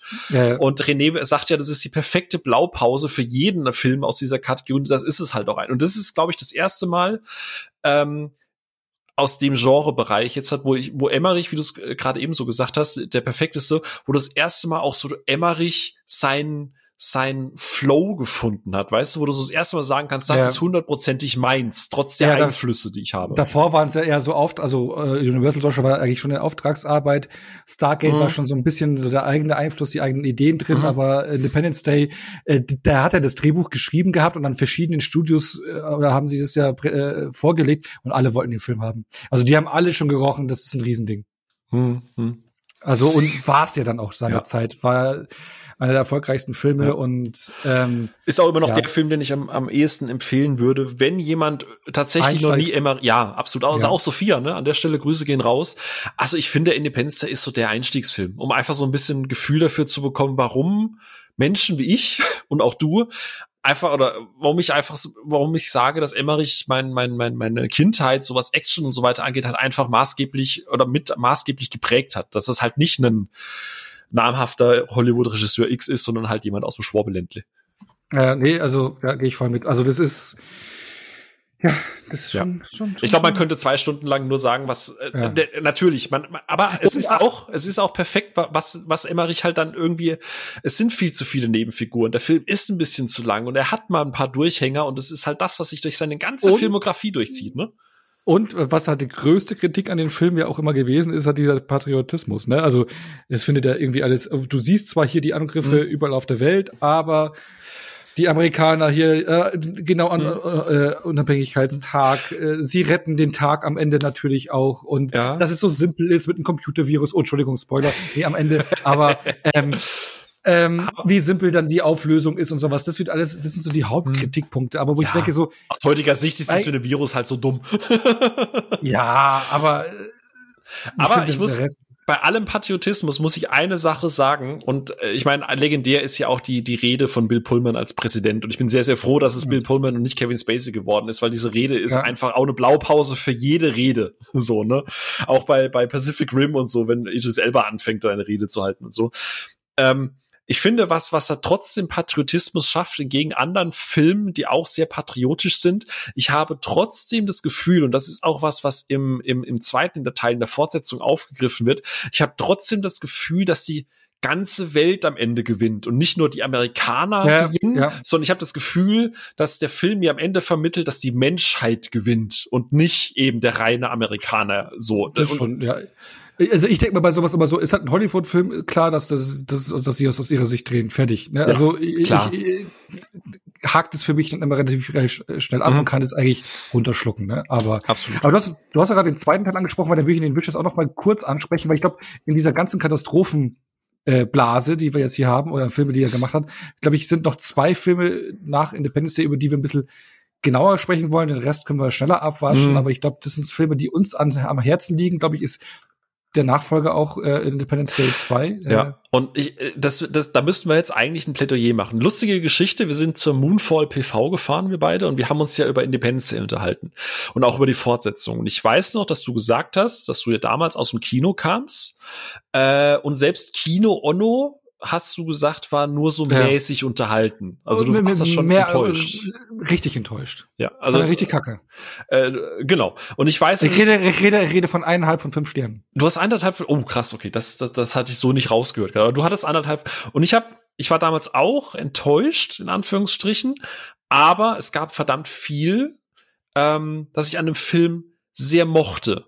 Und gerade und äh, eines muss man kann man Emmerich halt finde ich gerade zu der Zeit nicht vorwerfen, dass er sich irgendwie in so Bombast-Schnittgewitter geflüchtet hat. Und gerade wenn ich mir überlege, äh, Independence Day 2 kam 2016 und dass du trotzdem noch jemanden hast, der immer noch teilweise mit praktischen Sets arbeitet, dass du immer noch jemanden hast, der mit seinen Showdown, seinen Science-Fiction-Film Showdown am helllichten Tag mit einer ruhigen Kamera und relativ wenigen Schnitten macht das hat mich im Kino damals beeindruckt, so dumm das Finale auch ist, aber das ist alles am hellsten Tageslicht super sauber gefilmt, technisch einwandfrei und das war so ein Punkt, wo ich sage, okay, du hast am Anfang diese wahnsinnige Zerstörungsorgie, wenn sie dieses Raumschiff über die Hälfte des Globus schiebt, das ist ja, was eigentlich dämlich ist, ne? Also das nur, nur, nur eingeworfen schon alleine in Independence Day den ersten äh, Independence, Independence Day 1, ne? Da gab es, ich weiß nicht, wie der Name ist, hier von diesem Physikforscher äh, hier in, in Deutschland, der seinen eigenen Kanal, der hat in der TV-Show das analysiert und hat damals schon bei Independence Day 1 gesagt, wenn die Raumschiffe runterkommen würden, alleine nur die vom ersten Teil, die kleineren Versionen, wenn die runterkommen würden und landen würden, würden sie aufgrund der äh, der Luft- und Sogwirkung, würden sie die Gebäude unter sich nur alleine von dem Druck, den sie runterbringen, erdrücken. Absolut. Genau, also so. Das, das darf man alleine, nicht, ne? alleine die kleinen Schiffe schon. Ja. Und dann kommt, und dann kommt, der, dann kommt im zweiten Teil ein Raumschiff. Ja, da müsste, das müsste den ganzen Atlantik wegschieben, ne? Aber der Punkt ist halt der, es ist trotzdem immer noch beeindruckend, ne, wenn, wenn, wenn, wenn, wenn sich, wenn sich das über das Atl äh, über den Atlantik einfach drüber schiebt, so, in welchem Teil des Atlantik kommt es runter? Auf allem. Ja, und dann auch noch hier und, und London und da betrifft ja alles Europa. Ja, aber dieses ne? Gefecht am Mond oben schon und dass das Ding seine eigene Atmosphäre hat und den Mond schon so irgendwie teilweise mitschrappelt, das ist alles total dumm, aber das ist, also, wie gesagt, die Leute, äh, wenn ihr da draußen den zweiten Teil scheiße findet, ich verstehe es vollkommen, weil der Punkt ist der, und da können wir auch ganz ehrlich sein, in Will Smith fehlt, weil in Will Smith wollte 50 Millionen dafür, dass er wieder mitmacht. Ganz im Ernst, nein, der Film hat 125, äh, nee, was waren's? 165 Millionen. 165 Millionen. Das heißt, ein Drittel des Budgets wäre im Prinzip nur für Will Smith draufgegangen. So, nee, einfach nicht. Goldblum ist halt immer noch Gold. Pullman ist immer noch gut. Ähm, Dr. Oaken ist ein bisschen drüber und ja, natürlich ein, ein, ein äh, Dings, wie heißt er? Ein, ein äh, äh, der Hemsworth-Brüder. Ja, ein, der Hemsworth. der, der, der macht halt. Und der Sohn von Will Smith, ey, vergiss ihn einfach. Raucht ihn in der Pfeife und schiebt ihn weg. Das ist total egal der, du kannst den Film viel, viel, viel ankreiden, aber als Science-Fiction-Film, als Science-Fiction-Actioner ist es ein wahnsinnig unterhaltsamer, kurzweiliger Blockbuster. Und ich kann jedem nur ans Herz legen, wenn ihr den damals scheiße fandet und seitdem nicht nochmal geguckt habt, macht euch euer Lieblingsgetränk auf an einem verregneten Sonntag und guckt den und ich garantiere euch, er ist nicht absolut scheiße. Onno, hast du ja auch festgestellt. Ja, ich ne? weiß, ich habe ihn re rewatcht eben jetzt und fand ihn jetzt auch wirklich deutlich besser. Ich meine, ich war damals auch enttäuscht, weil ich fand diese Idee oder finde diese Idee, diese, diese Hybrid-Technologie finde ich ja super. Ne? Also, dass man sagt so, okay, das sind ja diese riesen Schiffe da mhm, gewesen, mhm. die lösen sich ja nicht auf. Ne? Also, man hat sich Gedanken gemacht, wie kann diese Welt äh, 20 Jahre danach ausschauen. Mhm. Also wie ist die Welt mit diesem Ereignis umgegangen und mit dem, was zurückgeblieben ist? Das fand ich total spannend. Es gibt ja auch eine gemeinsame Agenda, quasi die Welt arbeitet weiterhin zusammen. Es gibt ja so keine Konflikte mehr. Es gibt ja, ja es gibt ja diese Warlords und so weiter, die ja eine eigene Subkultur entwickeln haben. Mhm. Dieses Handeln mit diesen Raumschiffteilen ist ja eine eigene, ein eigenes Ding geworden. Also die Welt ja. an sich hat spannende Elemente, die halt, wo halt ja. Emmerich keinen Bock hat, die zu erkunden. So, das ist halt auch. Genau, und das ist der Punkt. Und das hat mich dann wirklich gestört, dass dann davon nichts gezeigt wird. Es wird nur angedeutet kopiert und dann geht's aber schon und dann irgendwann wird der erste Teil kopiert. Und das fand ich schade, Punkt Nummer eins. Und Punkt Nummer zwei fand ich diese ganzen Jungdarsteller irgendwie, diese, fand ich lahm. Äh, äh, und dann halt das, dann, ich ich, ich bin ja so nie so ein Freund da, davon, ja, in, in Anime oder in japanischen Rollenspielkreisen ist es normal, aber wenn irgendwelche 17-, 18-Jährigen die Welt retten, da bin ich immer irgendwie so, hm, weiß nicht. Äh, hm. Äh, das Studio Fox wollte ja damals unmittelbar nach dem ersten Teil äh, schon irgendwie ein Skript haben und die hatten, die hatten dem Dean Devlin, ja, ich glaube, das war Dean Devlin, oder? Äh, mhm. einen, einen, Arsch voll Kohle gegeben, damit er den zweiten Teil macht, aber er hatte die Jahre über gesagt, er hat das Geld sogar wieder zurückgegeben, hat gesagt, er hat keine Ideen dafür und, und ja, ja, für den ja. Teil hatte er ja dann letztendlich diese Idee, aber Emmerich hat am Ende ja auch gesagt, so ganz hundertprozentig rund hat er sich für ihn nicht so ganz angefühlt, ne? Nee, nee, also das, was ich auch spannend fand, er hat auch mal ein Interview gesagt, so dass äh, er eigentlich immer nach einem Schnitt schon ein Gefühl dafür hat, ob ein Film ja, ob gut gelaufen ist und ob der Film gut geworden ist nach dem Schnitt oder eher nicht so oder eher unrund ist. Und da hat er auch eben gesagt, dass Independence Day 2 eben für ihn unrund ist, aber Moonfall nicht. da ist ja auch der ja geil. Nee, aber äh, ja. auf jeden, wie gesagt, er ist deutlich schwächer als erste Teil. Er hat nicht mehr diesen diesen prägnanten Momente und alles, aber diesen absoluten Hate oder diese Abneigung gegenüber diesem Film habe ich bis heute nicht nachvollziehen können. Ich Recht glaube, sauber, ja ich, ich glaube einfach, das ist so ein bisschen dieses, dieses iPhone-Prinzip. Alle Leute warten mit jedem, jedes Jahr, dass das iPhone so diese gleiche Emotion auslöst wie das allererste Mal, so dieses absolute Wow. Und das kannst du halt in der Fortsetzung nicht machen. Und wenn Emmerich schon mal eine Fortsetzung macht, und wie du sagst, die Welt wird halt ausgebaut. Du hast viele neue spannende Ideen und das wollte er im dritten Teil, sollte das ja dann auf die Alien-Welt gehen und die hätte mich interessiert, weil du bist ja diesmal in diesem großen Mutterschiff und da wird ja schon angedeutet, dass sie da eine eigene Kultur entwickelt haben. Da gibt's ja, gibt's ja Felder, da gibt's Wohnungen und also die Ideen, das Potenzial war ja alles da, aber ich glaube, wir werden, weil der Film ja so kolossal gefloppt ist, also in Anführungsstrichen, er hat ja, glaub, gutes Doppelte eingespielt, aber es reicht halt einfach nicht bei so einem Film. Ja, 389 ähm, bei 165 Millionen, ja. dann muss halt auch noch ein ganze Werbebudget draufrechnen. Also am Ende war es ein leichtes ja. Plus, aber äh, nicht das, was man halt sich erwartet hat. Ja. Und es wird wahrscheinlich nie einen dritten Teil geben, was ich persönlich schade finde, weil ich hätte gerne einen runden Abschluss, weil der Film endet ja schon so nicht halt, nicht offen, aber er, er zeigt klar, wohin es gehen wollen würde. Ähm, schade, aber ich kann es da draußen nur sagen, es ist kein Meilenstein, es ist weit weg von dem ersten Teil, aber vielleicht geht's euch wie Onno. Guckt den noch mal und vielleicht gefällt er euch ein bisschen besser, weil er wirklich ein gut technisch sauberer und ein unterhaltsamer Blockbuster ist. Gerade so einer, der heutzutage schmerzlichst teilweise vermisst wird. ja, auf jeden Fall. Und dann komme ich jetzt noch zum weiteren Film, glaube ich, der uns auch so ein bisschen am Herzen liegt, äh, der überall sehr, sehr, sehr, sehr, sehr, sehr, sehr, sehr, sehr kritisch gesehen wird. Ich weiß nicht, wie sehr es sich da reinpacken soll, aber äh, äh, pack noch ein paar mehr sehr rein. äh, und zwar der erste außerhalb Japans produzierte Godzilla-Film ja, ja. aus dem Jahre 1998 der ähm, ja äh, von den Fans äh, Hardcore Godzilla-Fans gehasst wird. Ja. Ähm, der wird auch als spöttisch als Gino-Film bezeichnet. Ja. Also als Godzilla in Name Only. Ja, sogar also Steven Spielberg hat ja zu Emmerich gesagt, mach das nicht. ja, ja. Ähm, und äh, da würde ich nämlich jetzt gerne, äh, äh, was heißt Anekdote ist vielleicht übertrieben, aber ich kann mich, ich glaube, ich habe es auch hier schon mal erzählt gehabt. Ich kann mich noch wirklich erinnern.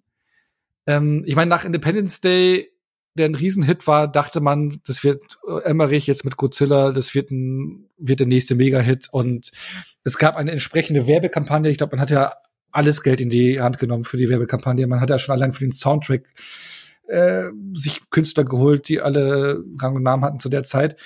Und auch die Trailer-Kampagne lief ja so früh an wie bei kaum an, an anderen Filmen in den 90er Jahren. Und ich kann mich erinnern, wo ein oder eineinhalb Jahre bevor der gestartet ist, dass ich im Kino saß und dann kam der allererste Teaser-Trailer zu Godzilla. Und dann siehst du, wie aber die Szene ist auch nicht im Film, da habe ich extra die Szene für den Trailer. Da siehst du, wie welche in einem, ähm, in einem Museum sind und dann siehst du, die durchs Museum durchgehen und dann ah, schauen sie sich, ah, ja, ja, dann schauen ja. sie, dann schauen sie dieses Skelett von T-Rex an. Und man muss sagen, zu der Zeit lief gerade ähm, The Lost World, also Jurassic äh, Park 2 in den Kinos. Ey, ich erinnere also, mich, ich erinnere mich gerade. Ja, ja, genau, es war ein, ist mega ich fand es so smart damals irgendwie so. Es lief gerade Jurassic Park 2 in den Kinos, wo halt der T-Rex ja das Monster, also das Key-Dings war, ja. Und dann schauen die sich im Museum ein Skelett vom T-Rex an und dann siehst du einfach nur, wie der Riesenfuß, also wie einfach von oben einfach nur das Riesenfuß von Godzilla reinstampft und den T-Rex platt macht und einfach weiter marschiert. Und dann Schnitt und das war's. Ja. Und ich saß da, boah, das wird der geilste Film aller Zeiten. Ja, Spoiler, ne? Schwierig. Ohne Scheiße, ich war so gehypt auf den Film. Ich habe dann auch das Kinoposter gekauft. Deswegen jahrelang bei mir im Zimmer, im Jugendzimmer, weil ich auch das Kinoposter so feier mit eben mit seinem riesen Fuß. Und ähm, ja, dann kam er heraus, wurde nicht der Riesenhit, hat so ja so knapp das Dreifache eingespielt, also 130 Millionen Budget gehabt, 380 Millionen Dollar knapp eingespielt. Aber ja, er wurde nicht so gut aufgenommen. Ne? Ja, und, ja. und ich muss, und ich weiß noch damals, damals äh, äh, Puff Daddy hieß er damals noch, mittlerweile P. Daddy, zusammen, also featuring Jimmy Page, wie er Come With Me, den Soundtrack-Song gemacht hatte, was ein Cover-Song ist von Kashmir, von Led Zeppelin. Den, ich habe damals zum ersten Mal den Song im Prinzip indirekt gehört. Also ich kannte die, das Original von Led Zeppelin davor nicht. Ähm, ja, same. War halt Tini Ono. Aber das waren noch die Zeiten, wo ich den Videotext von Viva gecheckt habe, wie die Charts sind. Wie schaffst du es eigentlich, jede Folge irgendwas zu sagen, damit man weiß, dass du alt bist, Mann? Ey, jetzt kommt der mit Videotext. Komm mir doch gleich noch mal bitte mit Betamax.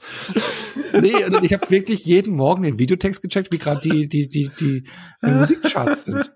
Und da habe ich mich gefreut und ich habe mich immer gefreut, wenn der Song auf Platz eins war, den ich gerade mochte. Und der war lange Jahre, lange Zeit in den Top Ten drin und habe ich mich voll gefreut.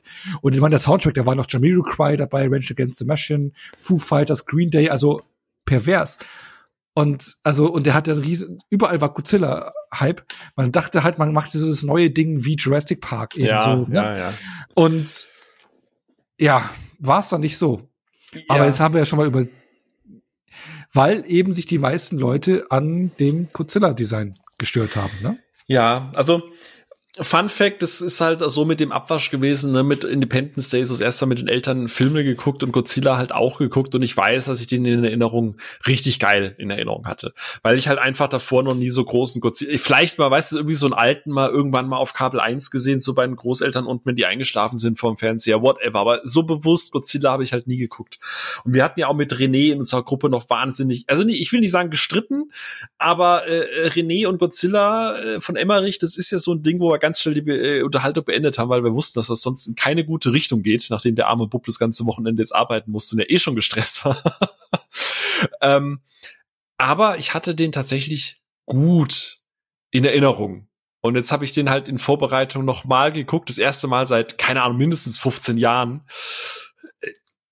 Ich sage das jetzt nicht offiziell, aber vielleicht hat René so ein bisschen recht. Ah, ja, also das ist noch nicht mal das Design, ne? Ähm, äh, also dafür, dass vorher Independence Day war, muss ich gestehen, dass das Godzilla deutlich, also visuell deutlich schlechter gealtert ist, ne? Ja. Also gerade wenn, wenn er dann durch die durch die Häuserschluchten. Ja, kommt. das ist nicht geil. Das ist nicht geil. Mhm. Ähm, ja. Also ich habe meine Erinnerung noch nicht aufgefrischt, ähm, aber also ich kann nur sagen, damals so Momente, die, die ich geil fand, waren so, also man muss ja auch mal wieder äh, ein bisschen so anders ausholen. Damals sah die Blockbuster-Kinolandschaft anders aus, ne? Also wenn wir jetzt heutzutage über Blockbuster reden oder auch über die neuen Godzilla-Filme, äh, wenn ich die, den heutigen Godzilla-Film oder manche heutige Blockbuster in den 90ern sehen würde, jetzt so würde ich, glaube ich, bei einem, der mittelmäßig ist, sagen, wow, bester Film aller Zeiten. Alleine durch die Effektarbeit. Man redet miteinander sowas wöchentlich geliefert. Ja, das ist richtig. Und es war damals Vor allem haben wir ja mittlerweile auch ein paar andere Godzilla-Varianten gesehen. Genau, ne? genau. Und, und, aber ich war damals schon wirklich geflasht, weil man kannte ja bis dahin, ich war kein Hardcore-Godzilla-Fan. Mhm. Man hat ein paar Mal sonntags geguckt kannte die, ich, ich wusste jetzt aber nicht, welche Filme ich genau gesehen habe, aber man hat immer mal irgendwelche am Sonntag ja. geguckt. Also ich habe schon ein paar gesehen gehabt, aber du wusstest halt, es ist halt so dieses Gummimännchen und bla. Das war du hast ja die Mythologie auch noch nicht so richtig erfasst. Wofür genau, steht genau, Godzilla? Ist, wie WCS ist mit mit der mit der Kultur verwurzelt? Wofür steht genau, das? Und genau, genau. So, ne? Und auch das Design und sowas. Ne? Das war nicht so verankert, aber man kannte es halt.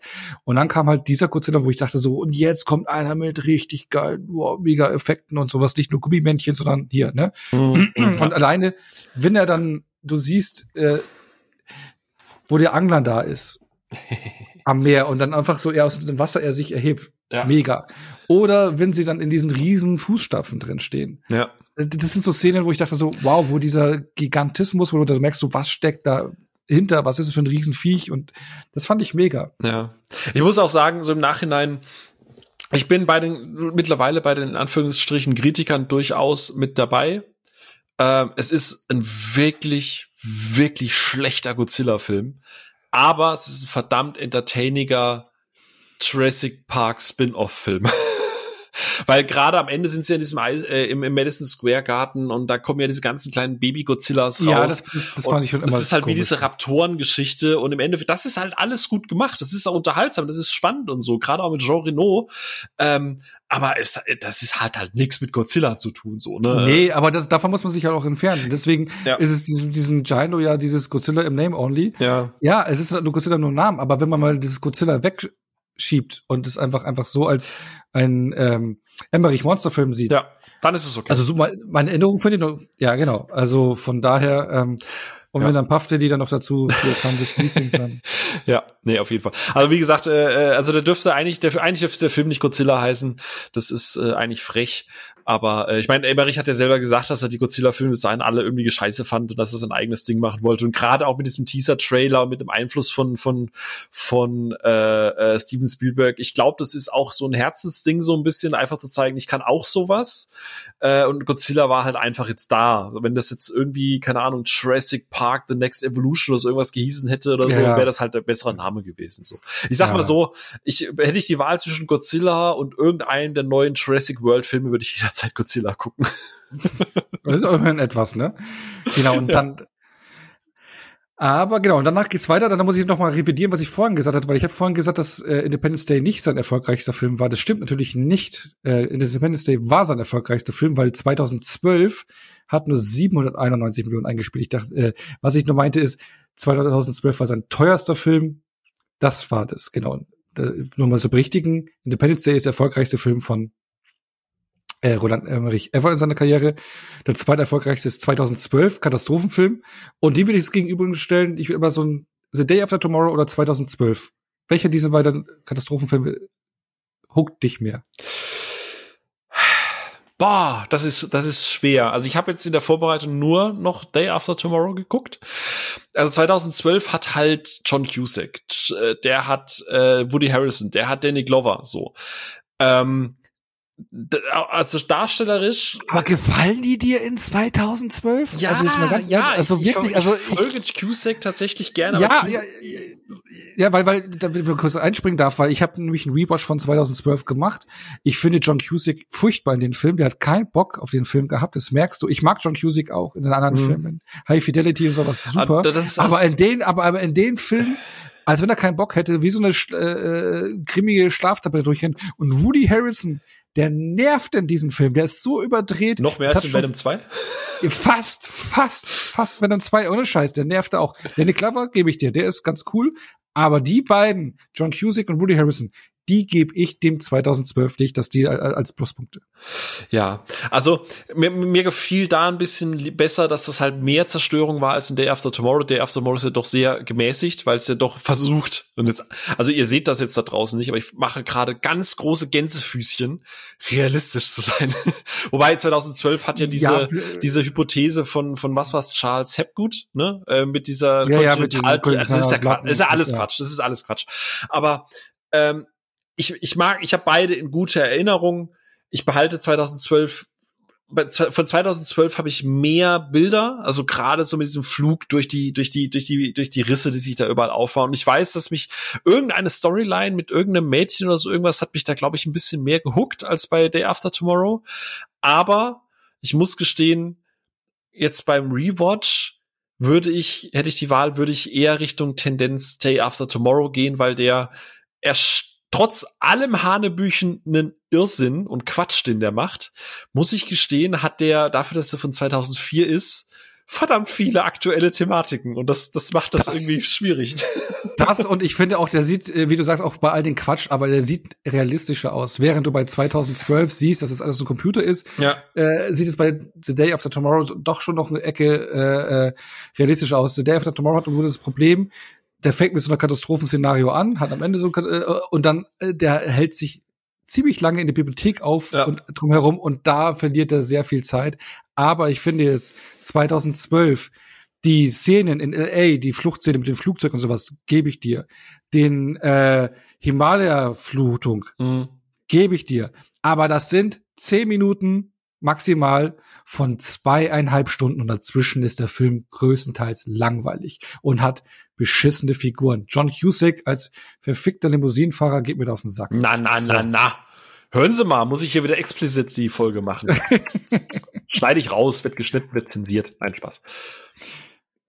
Äh, ja, also würde mich mal interessieren da draußen, äh, oder sagen wir es mal so, Onno, wenn du jetzt halt entscheiden müsstest, äh, die Leute da draußen haben äh, Erstkontakt mit Emmerich, du würdest eher sagen, Day After Tomorrow gucken, ne? Auf jeden Fall. Würde also ich für mich ein deutlich, deutlich bessere Film. Würde ich auch. Also es ist halt wirklich unfassbar unangenehm, wie viele Themen der Film aufgreift, ne? So von von einem Wissenschaftler, also Dennis, also und vor allem eine Sache muss ich sagen, ne? Dennis Quaid, ich sehe den Mann einfach gerne, man sieht ihn zu wenig, aber Dennis Quaid ist halt einfach der, der hat da Bock drauf. Aber dieses, dieses, ein Wissenschaftler hockt beim Vice President, und erzählt ihm was mit Daten und Fakten. Der Vice President sagt, ja, aber das ist ja für die Wirtschaft auch schlecht. Ja, das Boah! ist auch. Oh no!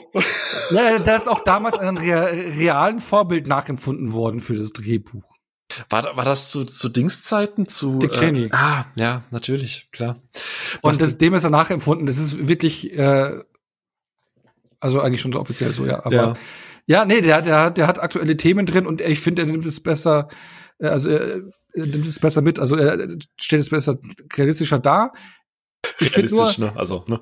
Ja, Verhältnis, also ich rede im Kontext zu 2012. Ja. Und ähm, er hält sich nur etwas zu lange in der Bibliothek auf, ja. wo dann die äh, Überlebenden ausharren müssen. Das ist eine halbe Stunde zu lang gefühlt. Ja. Aber ähm, Vor allem auch dieses, dieses, Jake Gyllenhaal. Dieses, dieses, hey, wir haben hier wissenschaftliche Daten, ja. du solltest hier bleiben.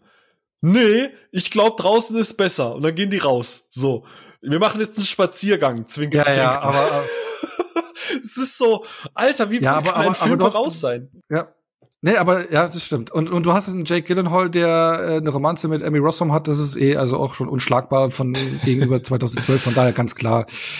Ähm, ja. Und dann, ja. genau, und dann würde ich sagen, dann, dann können wir die Katastrophen so langsam abschließen. Dann gibt's ja noch diesen White House Down, diesen äh, patriotischen Sterb langsam Ey, im Weißen Haus. mag den. Da, äh, besser als ja. Olympus ist Fallen, auf jeden Fall. Ja, gehe ich mit. Ja, ich meine, du hast JB Fox als äh, Präsidenten. Ja, ey, safe. Maggie Gyllenhaal, und, Channing Tatum. Ja, genau, jetzt, jetzt hast du die Schwester ne, wieder äh, mit der Gyllenhaal-Familie, ne? aber äh, ja, aber wieder lustig, dass da wieder äh, gleichzeitig hier ein ähnlicher Film kam mit ja. das vor ein paar Monate davor. Aber der aber, hat immerhin Fortsetzung aber die, bekommen. Ne? Aber, aber, die Endszene, ja sogar zwei.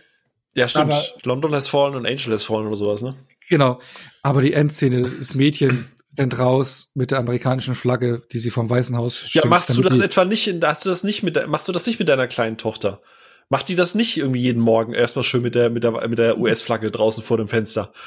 Nee, nee, also das Schade. Schon ein bisschen drüber, aber es ist schon der lockerere Film. Obwohl Olympus Has Fallen ist der ernstere, ein bisschen vielleicht äh, düsterere Film und Walter ja. Stone war schon ein bisschen lockerer. Ja, wie gesagt, Channing Tatum, Jamie Foxx. Äh, also ich habe den jetzt nicht mehr noch mal vorher geguckt, aber ich habe den wirklich, ich habe den sogar im Kino gesehen und ich habe den wirklich unterhaltsam in Erinnerung, weil wenn wenn Emmerich halt eines kann, dann ist es halt so, wenn da, wenn seine Charaktere oder seine Darsteller oder Darstellenden Bock haben, dann dann kriegt er diese Dynamik halt wahnsinnig gut eingefangen und das ist ja das, was das auch am Ende ausmacht und so. Und knallen ja. und explodieren tut's ja sowieso. Und Patriotismus, ne? Aber yeah. apropos, äh, apropos Patriotismus, äh, was denn? Ja. Äh, gehen wir mal rüber, gehen wir mal rüber zum History Emmerich äh, und äh, den er ja also der erste Film, den er ja in Richtung äh, History gemacht hat, war ja der Patriot. Ja. Deswegen Patriotismus. Äh, ich, ich habe ich hab, ich hab, danke, dass du es mir aber noch mal erklärst, Onno. ich hätte den, ich hätte den Übergang von Patriotismus zu Patriot fast nicht mitbekommen. okay. So, aber ist auch spät, muss man sagen. Ist auch spät. Mhm. Und der kam jetzt 2000 raus, äh, nach Godzilla 110 Millionen Dollar Budget hat er gehabt und nur 215 Millionen Dollar eingespielt. Da sieht man schon, obwohl die anderen ja als Flops gelten, hm. hier ähm, äh, Godzilla und sowas, die ja über 350 Millionen eingespielt haben und sowas. Ähm, und der Patriot gilt ja eigentlich in den Kittekreisen eigentlich als okayer bis guter Film und wurde auch René mag den, ne? Also wenn du ja, mal ja, die Messlatte ansetzen möchtest. Eben, ne? Also und äh, da hat man schon gemerkt, das zieht nicht so richtig. Und im Prinzip ist es ja so eine Art Braveheart im Unabhängigkeitskrieg. Du hast halt hier Mel Gibson als ähm, ja, Anführer einer Milizgruppe im Unabhängigkeitskrieg, der erst nicht in den Krieg will. Also er war früher ein verdienter Offizier und äh, will nur die Ruhe, seine Ruhe haben und seine Familie schützen, aber sein Sohn, gespielt von Heath Ledger, zieht in den Krieg und der Krieg kommt nach Hause und äh, fordert ein Opfer bei einem seiner Kinder und dann sieht er rot und macht erstmal so die ersten Gegenspieler platt und dann ja führt eine Milizgruppe an gegen die Briten. Ja, ähm, dauert im Extended Cut fast drei Stunden. Richtiges Monster. ja, aber hat halt Mel Gibson im Lied und so im Braveheart-Modus, ohne Scheiß. Also wirklich so spielt es durch, äh, äh, so der Blick, der kann halt so, da so einen Film an sich reißen, ja, äh, mit mit seiner Ausstrahlung und ja, stemmt den Film. Der hat 25 Millionen Dollar bekommen. Mhm. Äh, Und ähm, und es äh, er hat sogar Ronald Emmerich hat sogar John Williams als Komponisten bekommen ne, für den dann, Film. Dann ist ja eigentlich Safe Bet. Ich habe den bis heute nie gesehen, ne? Ich habe ihn nie, ich habe ihn nicht gesehen. Lohnt er sich ja, auch noch? Wenn, wenn, ja, der, doch, doch. Also der, der, ey, der ist installatorisch top. Ja, das ist wirklich äh, äh hochwertiges äh, Historien äh, Historiendrama. Ähm, klar, bei der Darstellung, geschichtlichen Darstellung, da gibt's auch hier und da Kritik. Gerade im Hinblick auf die, auf die Sklaven, die ja damals dann an seiner Seite gekämpft haben und ähm, weil die haben damals eher mehr auf den Seiten der Briten gekämpft und hier wird es auch so ein bisschen dargestellt, dass äh, sie an der Seite der, der, der Amerikaner dann kämpfen und danach ja dann freigelassen worden sind, was aber nicht, also denen wurde dann die Freiheit geschenkt, was nicht so war. Also da hast du so ein paar äh, un ja, historisches Glattbügeln. Genau, ne? Ähm, ähm, und lustigerweise hier war Kevin Spacey wieder als Antagonist vorgesehen. Aber da Mel Gibson schon fünf, aber da Mel Gibson ja, da Mel Gibson ja schon so viel Kohle bekommen hat, hatten sie keine Kohle mehr für Kevin Spacey über und dann wurde halt Jason Isaacs der Antagonist. Ja, genau. äh, Roland, ne, gibt's nix. Da musst du schwa halt sparen, da gibt's kein Geld für den Spacey. Ja. So. Fertig. Mel Gibson oder, oder Kevin Spacey, ja. Ne, das ist. Ja, da gibt's nee, die, die, mehr die Geld für Mel. Weil gibt hm, gibt mehr Geld. Ja, gibt gibt's so ein halt äh, egal. Naja, ich hab's ich hab's versucht. Äh, ich wollte kaschieren, dass ich nicht. nichts zu dem Film zu sagen habe. ja, genau. Nee, äh, nee, finde ich kann man machen, hat hat tolle Bilder. Ähm, Extended Cut klar. nicht, sagst du. Also der normale. Doch, doch, nee, nee, nee, Extended Cut kann man schon machen, also drei Stunden. Ich habe jetzt den Vergleich nicht. Ich habe jetzt den Extended Cut nochmal gesehen, davor den normalen Cut vor 20 Jahren oder so. Ähm, oder 15 Jahren, keine Ahnung, weil ich das letzte Mal davor gesehen hatte. Nee, der ist schon okay. Also der, der zählt auf jeden Fall zu den besseren Filmen von Roland Emmerich. Auf jeden Fall. Auf jeden Fall auch mit Abstand sein bester Historienfilm, finde ich. Mm, ja, okay. Weil, weil ähm, oh dann Gott. gibt's ja noch. Müssen, ich, müssen wir darüber jetzt reden? Ich würde nämlich jetzt noch zwei Filme zusammenpacken, weil ich habe es ja vorhin schon angedeutet gehabt, es gibt ja so die Filme mit Historienbezug, hm. wo er aber auch schon so sein ja, sein Blockbuster-Kino schon mit reinschiebt. Ne? Also auch mit mhm. hohem Budget. Äh, da werden einmal, also so um die 100 Millionen Dollar Budget, einmal 10.000 BC und einmal Midway. Mhm. Mhm. Ja, 10.000 BC gibt's. Midway auch. Sie existieren. Punkt. Also Midway ist furchtbar. Der dauert auch über zwei. Ich weiß nicht. Habe ich nicht gesehen. Habe ich bewusst. Ich fand den Trailer schon so, wo ich mir echt dachte, Roland, was ist denn bei dir passiert? Das sieht ja wirklich ich mein, nicht nach Roland da, aus. Ja, da hast du zwar deine Materialschlachten, aber dazwischen, ich meine, einen Ed Screen, ja, der ich, der ist furchtbar der Typ. Äh, Rudy Harrelson ist halt auch wieder dabei. Patrick Wilson Dennis Quaid, Luke Evans, Aaron Eckhart, also du hast schon große Namen, aber, aber es ist, ich fand den unerträglich, also ich musste mich durch den Film durchquälen, ich kann jetzt nichts Fundiertes mehr dazu sagen, weil ich ihn einfach für mich einmal gesehen und weg. Also den würde ich niemandem empfehlen. Der ist jetzt auch aktuell immer wieder voll im Angebot die Steelbooks und sonst irgendwas, das verkauft sich nicht. Kriegst irgendwie für 10 Euro das 4K Steelbook und also das. Moment, du hast, du hast das nicht gekauft. Du hast Venom 2 das Steelbook. Nur, ich will das nur fürs Renéische Protokoll festhalten. Du hast das Venom aber, 2 Steelbook gekauft, aber nicht das Midway Steelbook. Nein, natürlich nicht. Venom 2 Steelbook habe ich nur allein aus den äh, Gründen geholt, um die Kollektion Weißt du was? Wir reden jetzt auch nicht über 10.000 BC, weil der ist halt ich auch scheiße. Auch. Ja, ja, ich habe ich, ich hab vor kurzem Venom 2 geguckt, dank dir. Ono, warum hast du dieses Steelbook gekauft? Wir müssen uns darüber unter. Warum? So eine Scheiße an dreckigem Film habe ich schon lange nicht mehr gesehen. Das haben wir doch in unserer Podcast-Folge gesagt. Ja, ich weiß. Ich wollte das jetzt nur auch nochmal bestätigen, weil ich war, ich, bin, ich war so sicher. Ich war so sicher, dass wenn René so einen Film, den Film so sehr hasst, dass ich den mag. Und dann sitze ich da und denke so, fuck, René hat recht. Und ich hasse es, wenn René recht hat. Ich hasse es. Ja, okay, und die 10.000 BC sollte auch niemand gucken. Entschuldigung, Roland. Ja, ja genau, das, das ist irgendwie so ein, genau, so ein prähistorischer äh, Film, irgendwie so ein Mensch Die Idee ist nice, ne? Äh, die ja. Idee ist eigentlich cool, so zu sagen, okay, wir machen einen Blockbuster-Film mit Steinzeitmenschen, aber dann kommt äh, äh, irgendwie Ägypten, äh, keine Ahnung, ich krieg das nicht mehr zusammen. Ich weiß nur, dass ich den echt schlimm fand. Lieber Apokalypto schon. ja, ja, ja. Also, der ist auch nicht mal tricktechnisch irgendwie großartig spannend, weil du kannst natürlich zu der Zeit jetzt nicht irgendwie so gigantische Schiff, also, ne? Ja, ja. Äh, du hast mal Mammut und Mammut ist noch das Highlight oder der, der Säbelzahntiger. Ja, äh, ey. Also, es tut mir echt leid, wie gesagt, ich habe am Anfang gesagt, Emmerich hatte echt einen Stein bei mir im Brett, aber 10.000, wenn, wenn, wenn du die Wahl hättest, 10.000 BC gucken oder Midway, was würdest du gucken? Venom 2.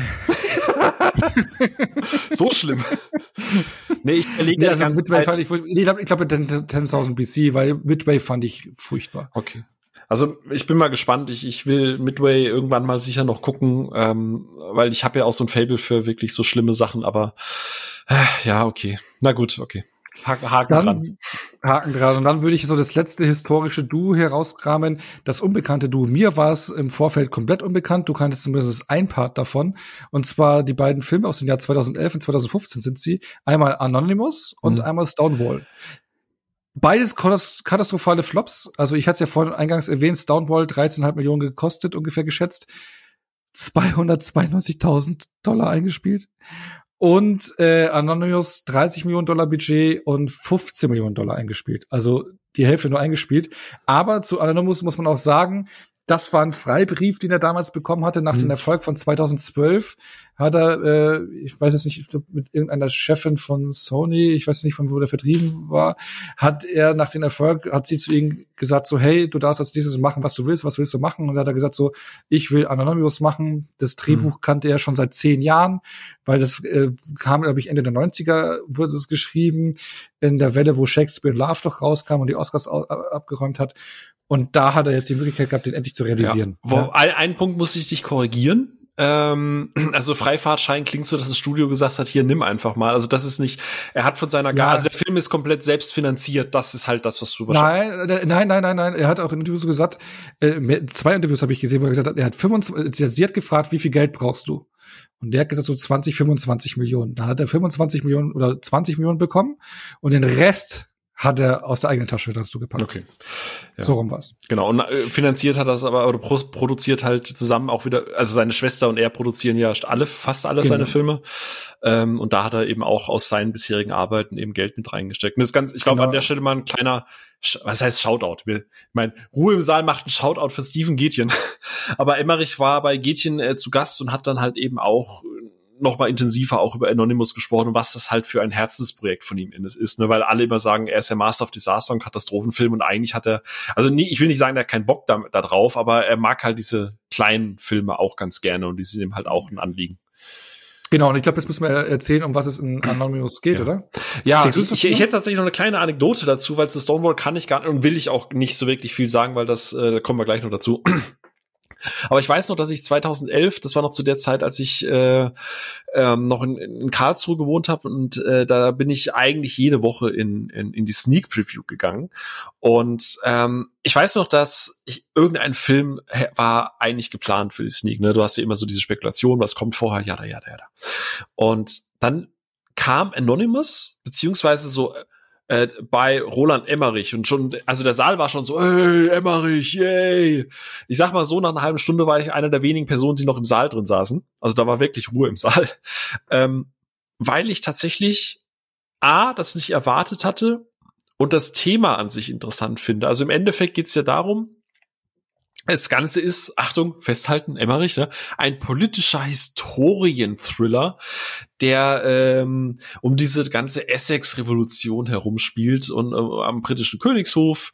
Und äh, es gibt eine, eine, eine gewisse äh, Theorie, die besagt, dass Shakespeare ja seine Werke nicht selbst verfasst hat, sondern dass ein gewisser Edward de Vere ähm, diese Werke verfasst hat. Aber aufgrund von äh, in Ungnade gefallen und Unruhe und Macht und bla bla bla wurde quasi, wurden die Werke Shakespeare zugeschrieben. Und darum geht halt dieser Film. Es ist kein, das ist nicht bewiesen, das ist einfach äh, eine, eine Theorie.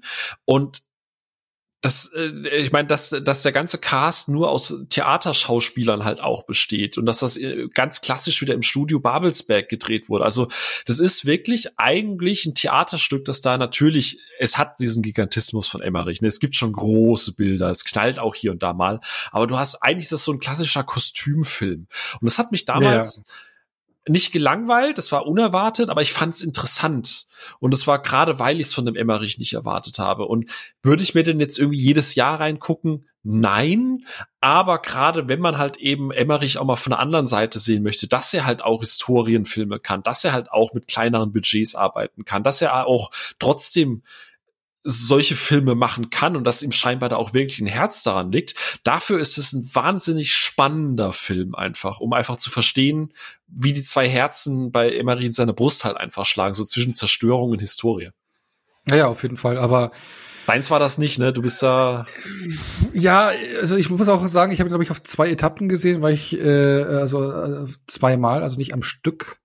Ähm, er ist halt schon, man muss sehr Aufmerksamkeit, äh, aufmerksam dabei sein. Und ich glaube, ja, viele Dialoge für so ein Emmerich, ne?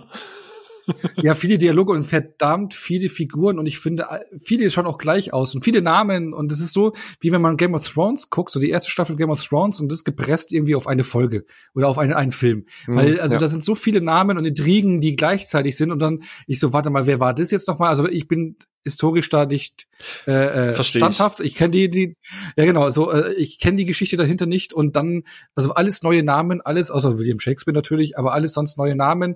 Und ähm, ich konnte dann immer, was war das, wer war jetzt der Sohn davon? Und weil da geht's halt auch darum, ja. wer mit einer verwandt ist und nicht und bla und hast nicht gesehen und die machen da die Intrigen und du hast keine klare Hauptfigur. Ne? Also da springt man immer so zwischendurch, also man hat keinen roten Faden, sondern springt verschiedenen äh, Ebenen. Einmal das, dieses Epics, was du gesagt hast, diese Story da und über Shakespeare und dieses Königshaus mhm. und über die Königin, es ist sehr was viel Inhalt, alles, ja.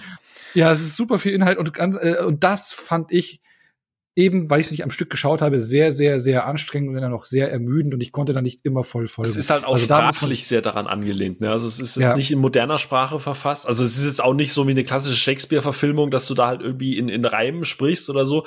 Aber es ist äh, ich glaube, das ist der herausstehendste Film aus äh, seiner ganzen mhm. Filmografie für mich. Ähm, und, und deswegen finde ich es halt auch spannend, aber halt nicht überraschend, dass er halt sagt, dass das halt für ihn so ein Herzensfilm war und dass er halt viel, vieles davor auch in Anführungsstrichen nur deshalb gemacht hat, um endlich diesen Film drehen zu können.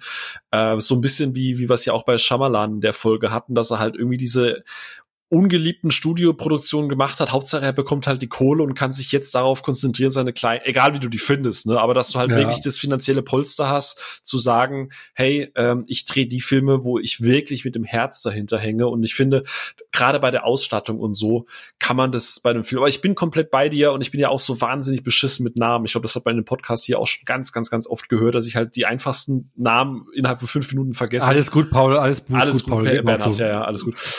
aber ich ich äh, äh, würde wirklich also ich, wie gesagt, es ist schade, dass du das nicht so unterstützt an dem Punkt, aber ich würde wirklich Menschen, wenn sie sagen, sie haben auch noch nicht Emmerich gesehen oder sie kennen den nicht, von all den Filmen, die wir jetzt genannt hatten, so, keine Ahnung, 10.000, Patriot, White House Down, yada yada, wenn du einsteigen möchtest in Emmerich, ich würde den tatsächlich ans Herz legen, einfach damit man mal sieht. Als Einstieg nicht, auf nee, nee, nicht als Einstieg, aber so als Kontrastprogramm einfach zu. Kontrastprogramm auf jeden Fall, ja, ja aber, aber Einstieg auf, auf Never. Ey, aber so für Sophia ist es ein Einstieg wahrscheinlich, weil das ist ja genau ihr Ja, dann, dann auf jeden Fall, aber äh, ja, aber ich meine, das ist so ein Projekt, er hat immer so Projekte in der Hinterhand oder im Kopf, das hat er auch mal gesagt, so die, die, die er dann aber, äh, also er hat einiges in der Schublade und wenn die Situation dann da ist, dann bringt er sie raus und das sind meistens eben diese Geschichts- äh, oder Historienfilme, das ist halt so seine, seine Leidenschaft. Hm.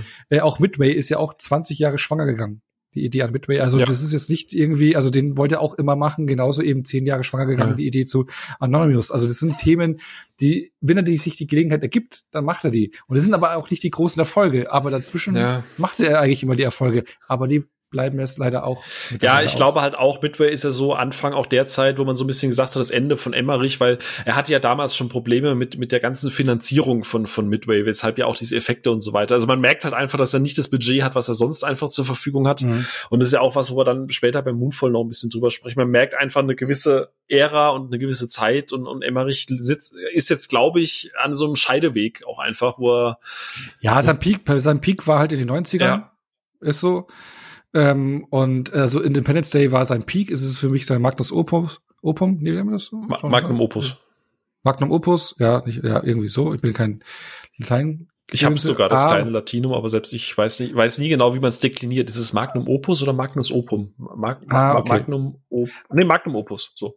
Okay, Opus aber Magnum. auf jeden Fall. So, jetzt, Entschuldige, Bildungsauftrag. auf jeden Fall ist das ein Peak und dann schwimmt er noch so ein bisschen so die Welle danach. Wie gesagt, Godzilla hatten wir ja, aber auch dann bis hm. vielleicht zwei, The Day After Tomorrow 2012, wenn man noch will. Aber danach äh, ist es halt schon, ja, ja. Also auch, auch an den Kinokassen. Und dann kam halt eben Stonewall 2015, eben mhm. äh, wahrscheinlich auch ein, ein Thema, was ihnen halt sehr, sehr am Herzen liegt. Äh, ähm, und zwar Stonewall, das ist eine, eine, eine Bar in, in New York, in der Christopher Street, ähm, wo sich eben die homosexuellen äh, oder die Queer Community trifft und äh, getroffen hat in den 60ern, 1969 und die wurden halt da diskriminiert und haben dann Aufstand ähm, gestartet. Ähm, ist natürlich auch ein so Thema, weil weil äh, Ronald Emmerich selber in, äh, auch homosexuell ist. Also deswegen kann genau, ich mir schon genau. vorstellen. Also ich habe ich höre jetzt ja. auch zum ersten Mal davon, aber ich kann mir halt vorstellen, dass das ein Thema ist, das halt bewegt. So. Eben, genau. Das ist doch schon, deswegen ich mal, dass es ihm an Herzen lag. Also es ist auch im Prinzip so äh, die Geschichte, woher der Christopher Streets Day kommt. Ne? Also der Marsch, den man mhm. jetzt jedes Jahr ja. einmal hat. Äh, das ist so die, die Historie dazu. Und da hat er halt eben einen Film gemacht. Und der Film hat vorab schon, wo der erste Trailer kam, dafür gesorgt, dass ähm, äh, man eine Online-Petition eingerichtet hat für einen Boykott des Films, wo mehrere Zehntausende Leute unterschrieben haben, weil du im, in den ersten Ausschnitten des Films nicht, äh, da hast du keine Afroamerikaner gesehen und keine Transsexuellen. Also du hast keine diverse Darstellung in diesem Trailer mhm. gehabt und das hat für einen sehr großen Aufschrei gesorgt und das hat für negative Schlagzeilen gesorgt und auch wo dann der Film rauskam, also ich habe ihn das Film jetzt gesehen, ich kann ihn halt eben nur aus Hetero-Perspektive betrachten, ja, mhm. ähm, aber äh, also es wird ja auch vorgeworfen, es gab eine Kritik von Jan Kühnemund, der geschrieben hat, das ist mit den, mit den, oh, ich zitiere original, mit den Formeln des Erzählkinos eine queere Position in eine heteronormative Passform pressen mhm. oder gepresst. Oder die Transfreunde des Protagonisten dienten nur als dessen Stichwortgeber. Oder schwuler Sex werde in grotesken Prostitutionsszenen erzählt. Also es ist halt eben ein sehr wichtiges Ereignis, was eben nicht gebührend verfilmt und dargestellt wurde. Mhm. Und ähm, was halt eben da sehr viel für viel Aufschrei, Aufschrei gesorgt mhm. hat.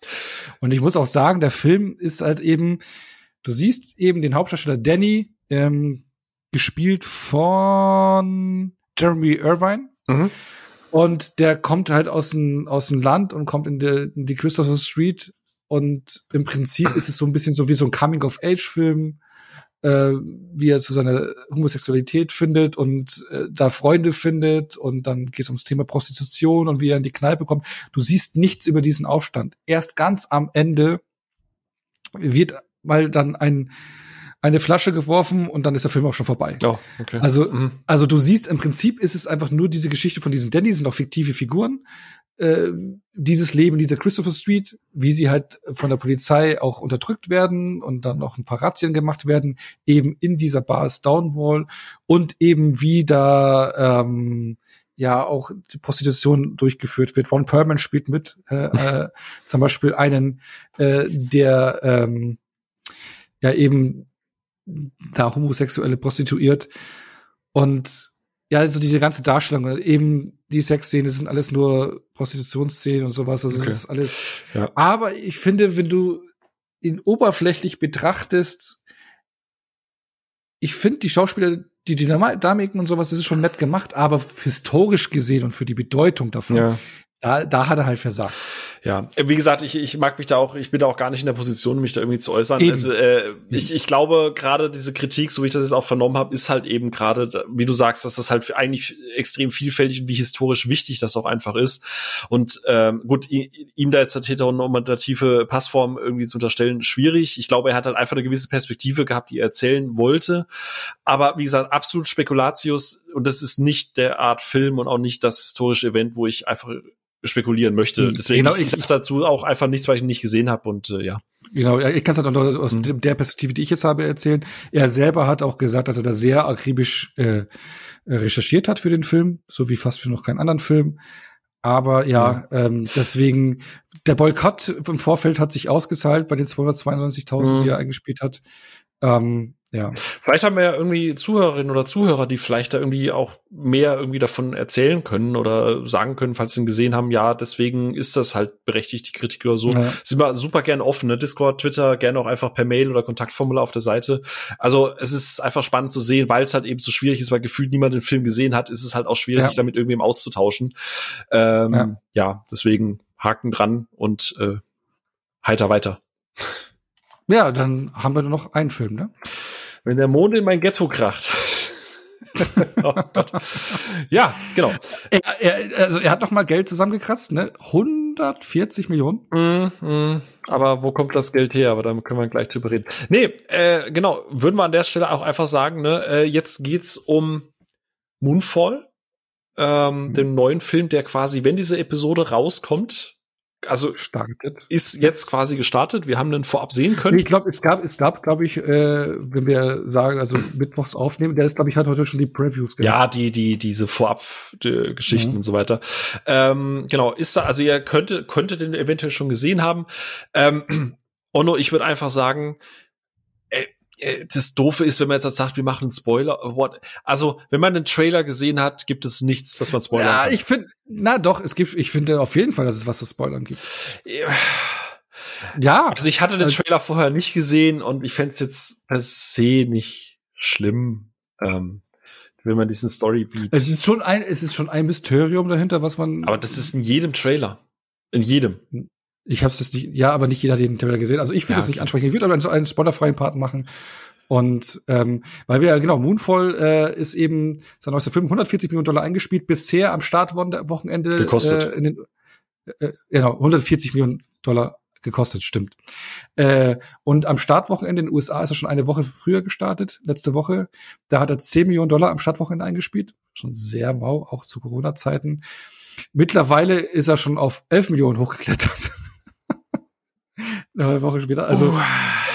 ähm, weil ich kann, weil natürlich wollen wir damit einleiten, weil ähm, wo wir aus dem Film rausgegangen sind, da haben wir doch ein Gespräch gehabt, wo wir gesagt haben, so drüber geredet haben, diese Zeit dieser Filme, dieser Katastrophenfilme, dieser Amerikfilme ist wohl vorbei. Wir haben ein anderes Publikum. Das ist auch eine, weil äh, weil früher hattest du sowas wie Independence Day, was ich vorhin angedeutet hatte, du hast mal einmal so einen Blockbuster gehabt, der so Bilder geliefert hatte, die man nicht kannte. Auch The Day After Tomorrow, man kannte sowas nicht so viel, so Zerstörung, ne, so, so Zerstörungsbilder, so so so ähm, ne, mhm. so, so bildgewaltige Szenen, gerade mit Computereffekten. Und mittlerweile kriegst du es ja gefühlt alle zwei Wochen. Ja, ich weiß, ich weiß, was du meinst, und ich habe auch seither äh, lange ein bisschen äh, drüber nachgedacht, über das, was du gesagt hast, ob die Zeit an sich wirklich vorbei ist. Und äh, da, da, da steigen wir auch so ein bisschen, ein bisschen in die Machart ja, was heißt, rein. Was, ne, na, was heißt vorbei?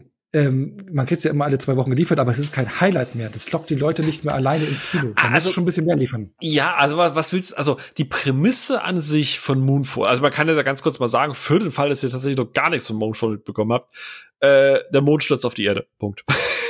So. Und das, ich, ich finde, die Prämisse an sich ist schon geil.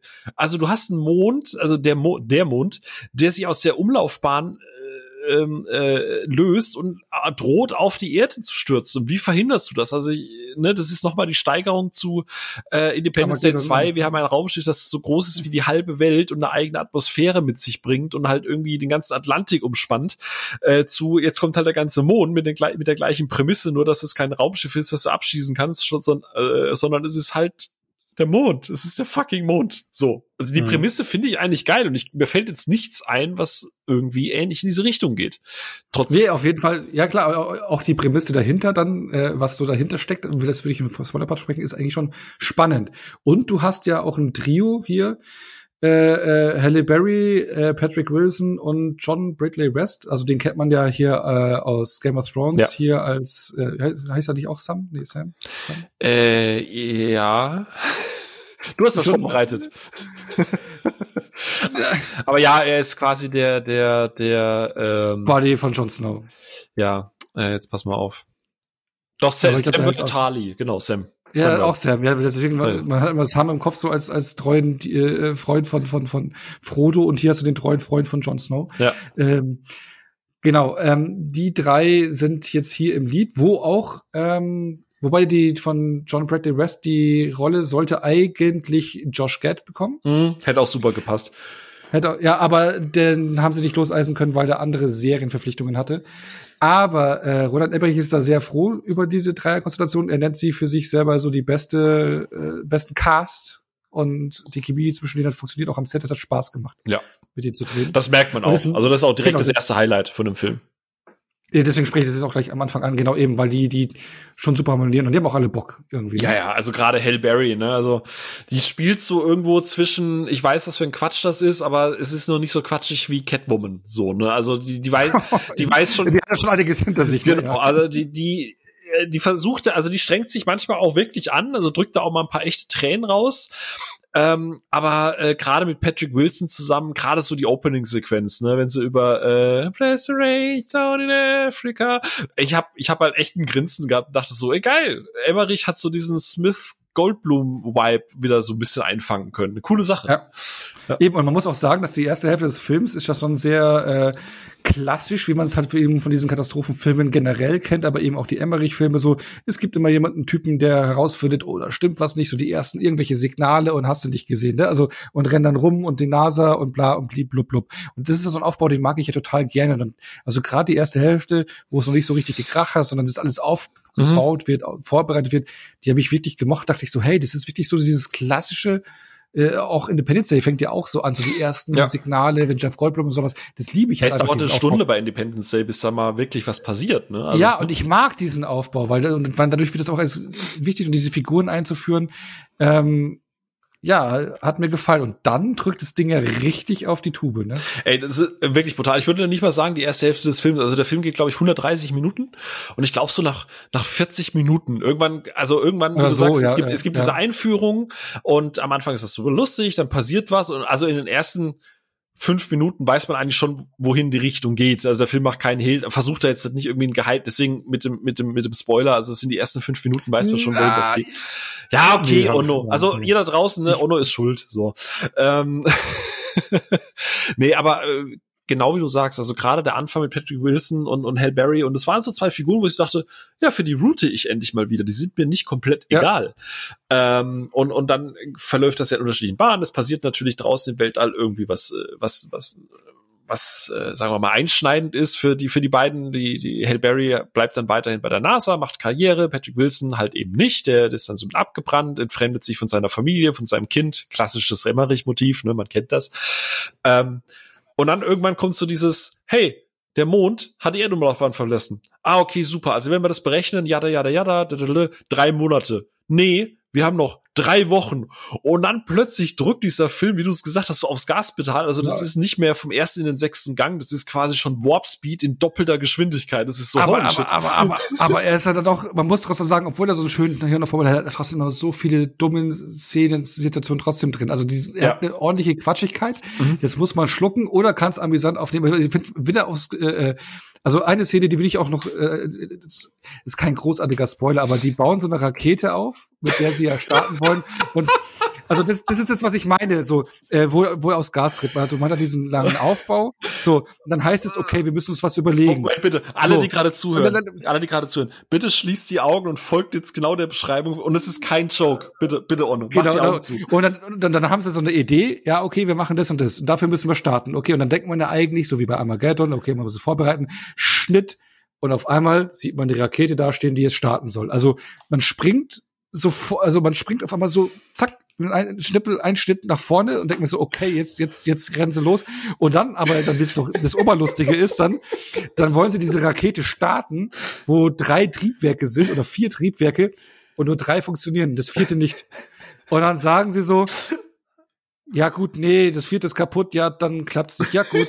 Und dann geht, geht nach Hause. Und alle gehen ja, dann macht die Halle Berry so eine Ansprache. Hey Leute, äh, wir haben vier Triebwerke, nur drei funktionieren. Das Ding geht heute nicht. Ja gut, tschüss.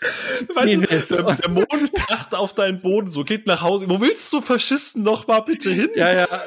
Ich habe so man, gelacht. Ich habe ja, ja, so also, gelacht. Das war, da dachte ich auch so, hey, was? was, was? Weil eigentlich kommt dann immer so, ja okay, wir müssen das Triebwerk noch äh, reparieren. Ja, okay, wir brauchen das besondere Teil, aber das ist nur im Schicksalsberg irgendwo und das müssen wir jetzt irgendwo holen. Nee, das war dann, Ey, aber nein. Vor der Schicksalsberg ist schon weit weg, ja, nee, dann lassen wir's. ja, aber so dieses, hey Leute, okay, nur drei von vier.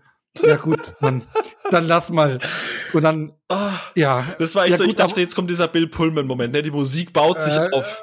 Ja, ja, sie steht echt vor den ganzen Leuten da und dann, und dann, dann von zwei Minuten oder von, von, von zehn Sekunden ist das alles leer, alle sind weg. Alle weg, ja. Und, und nur noch, nur noch die drei Helden sind so da.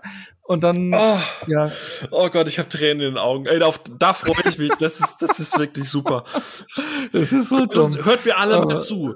Wir danken für eure Bemühungen. Ihr seid die wahren Helden im letzten Kampf der Menschheit um das Überleben. Geht nach Hause. Tschüss. Ja, genau. Es geht nur drei von vier, vier. oh Mann, das ist echt, das ist echt gut. Ja, aber also es ist, äh, äh, Moonfall ist. Und, und, und, genau, und, und eins, weil das zählt nämlich dazu, dann sind nämlich alle weg und dann finden sie trotzdem eine Lösung zu starten. Und dann ist ja hier eigentlich die Rolle hier so von, von John Bradley West. Der ist ja kein Astronaut, sondern das ist irgendwie, das ist ein, ein Schwachpunkt, den, den ich gleich noch ansprechen will. Den hast du ja nicht so extrem gesehen, aber eins, was ich grenzwertig finde. Aber der ist ja eigentlich eher so ein Verschwörungstheoretiker, der, der sich, äh, äh, ne, so der, äh, für unterschiedliche Theorien glaubt und ne, und kein Astronaut ist und dann sagen sie so, ja gut, wir können doch irgendwie starten mit den drei Triebwerken, wenn wir das und das machen. Ja, magst du mitkommen? Du musst mitkommen. Ja, gut. Ja, gut, dann komme ich mit. So, also in, so quatschig zum Beispiel Armageddon ist, ne? Da hast du die äh, äh die die Bohr Leute hier von der Bohrinsel mit um Bruce Willis und, und Ben Affleck, ne, die sagen so, hey, ihr sollt hoch und den Kometen. Ja, wir nehmen keine Astronauten, sondern Bohrleute, weil. Genau, Bohrleute, ne, so. Ja, genau, statt den Astronauten das beizubringen. Aber okay, aber da wird immerhin werden die noch ein paar Wochen ausgebildet. Ja. Aber, aber hier hast du so einen Typi, der sagt so, hey, ich habe Höhenangst oder was weiß ich, ich fahre noch nicht mal Achterbahn ähm, oder Flugangst oder sonst irgendwas. Ja gut, zack, mit, äh, kommt, mit, äh, kommt im Weltraum. Ja gut, ja. mach ich. Ja. Also, Los geht's. Und, und, und, und dann macht er auch alles natürlich super und ach Gott. Ja. Ne, aber Nee, ich verstehe, was du meinst. Also ja, der, der Film drückt irgendwann ein bisschen aufs Gas und am Ende finde ich findet er dann aber wieder seinen Rhythmus. Also ich habe so das Gefühl ja. und das hat ja Emmerich auch in so in den Interviews und so weiter gesagt, diese Zerstörung an sich was ja eigentlich das Spektakel ist, da hat er gar nicht so Bock drauf, sondern ihn interessiert ja eigentlich das, was dann später im Weltraum passiert. Und das merkt man halt auch, weil dann ist der Film plötzlich wieder so entschleunigt. Das ist wie so diese Zeit, wenn, wenn, wenn die Enterprise quasi aus dem, dem Warp-Antrieb rausgeht und dann so vor sich hingleitet durch die unendliche Weiten. Und das ist dann so, mhm. oh, jetzt hat der Film wieder seinen Drive gefunden. Jetzt, jetzt fühlt sich das, das alles wieder nach einem Emmerich-Film an, so. Also aber er hat trotzdem, so, aber er hat trotzdem so seine, seine zwei, drei Szenen, wo du sagst so, das sieht ja, geil aus. Also die Trailer, so, die Money ne, also, ja. Genau, und das hat er auch im Interview mal gesagt. Ähm, das ist auch immer so, wenn er so einen Film macht, woher die Idee oder der Antrieb und die Motivation mhm. kommt, hat er auch gesagt so, ja, er hat immer so erstmal so eine Idee von einem Bild im Kopf. Zum Beispiel bei 2012 war das so dieser, äh, dass er sagt so, ja, einmal den Himalaya fluten. Ja. Das war so, so seine Idee und darum um diese Idee spinnt er dann den Film. Also er hat auch gesagt, so dass jeder Regisseur eigentlich mit jedem Film, den er macht, ein, zwei Bilder oder Szenen liefern sollte, die es bedarf noch nicht gab oder wo ein Wow-Effekt ist. Ja. Und das ist halt das, was er immer beschreibt. Und die hat er ja hier schon so ja, mega Wow-Effekt nicht mehr, aber ja. er hat leider, also das, das ist auch noch außerhalb vom Spoiler-Part und ich glaube, dann können wir so ein Fazit machen, dann auch in die Story und so einstellen. Also in der Sto Story, ey, fuck it. also ist fast auf dem Level mit, ich installiere ein Virus in einem Alienschiff. Ähm, aber prinzipiell der Film macht in seinen besten Momenten, also ich glaube, wir haben es beide am Ende relativ gleich benannt. Unsere Kritiken sind ja auch online. Ähm, am Ende ist Moonfall so eine absolute Clipshow von Emmerich mit allem, was er gut kann und mit allem, was seit Jahren ihm seine Kritiker vorwerfen. Ne?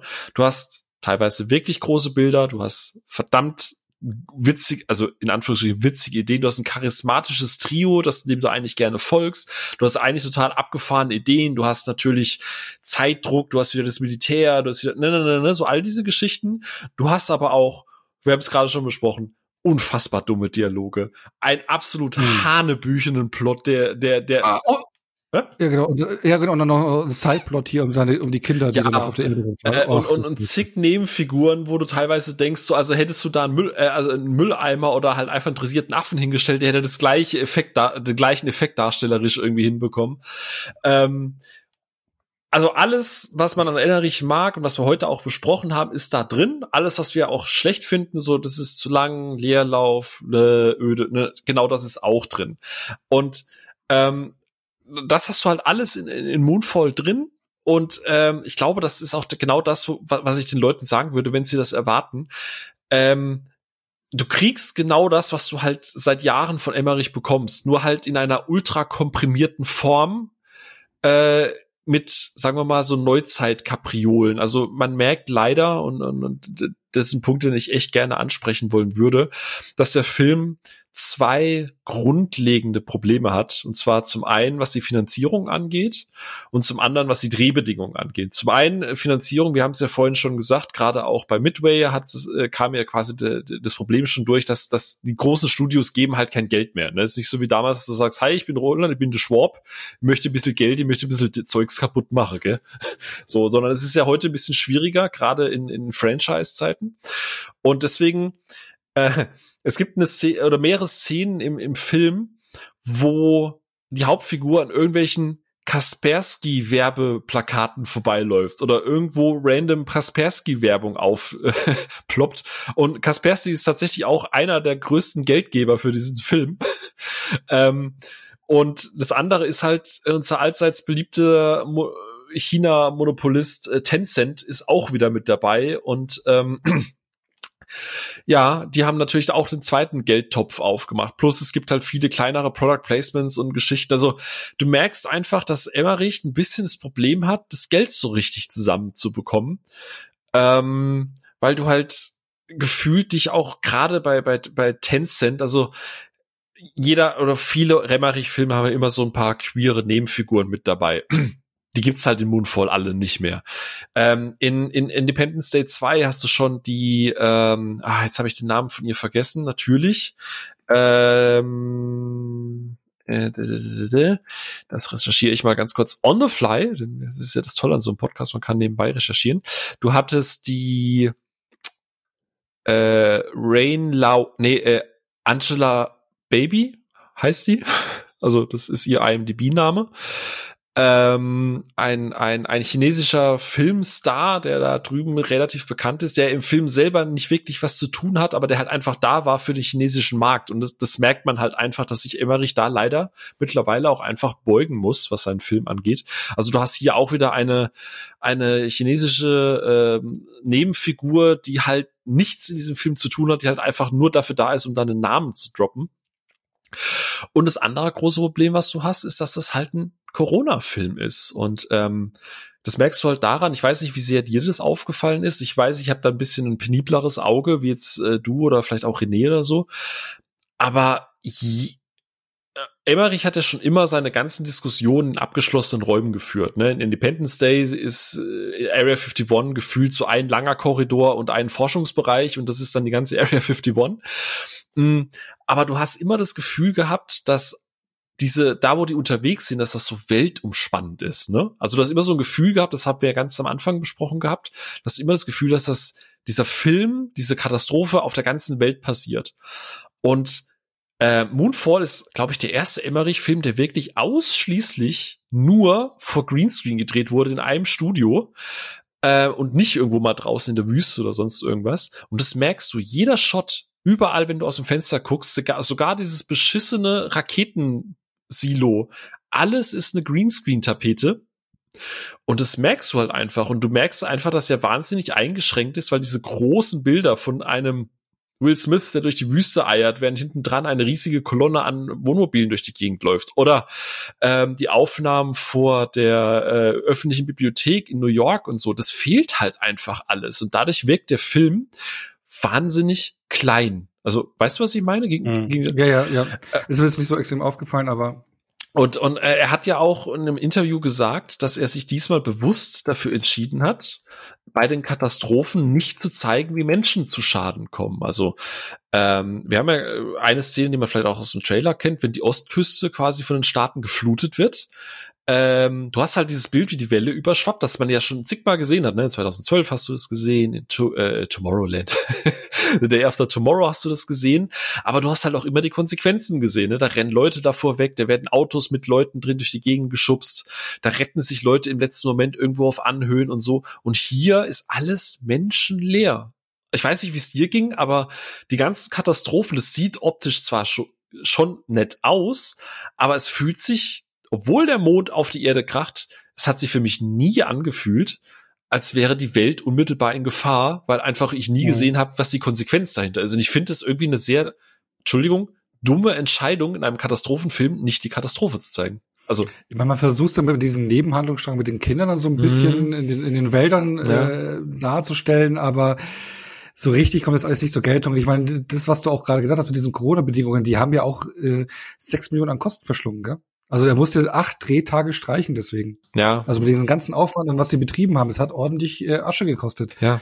Und äh, das, das, da fällt halt an einiges runter und eben äh, eingegrenzter Bereich und man konnte es auch nicht draußen Außenaufnahmen und sowas machen.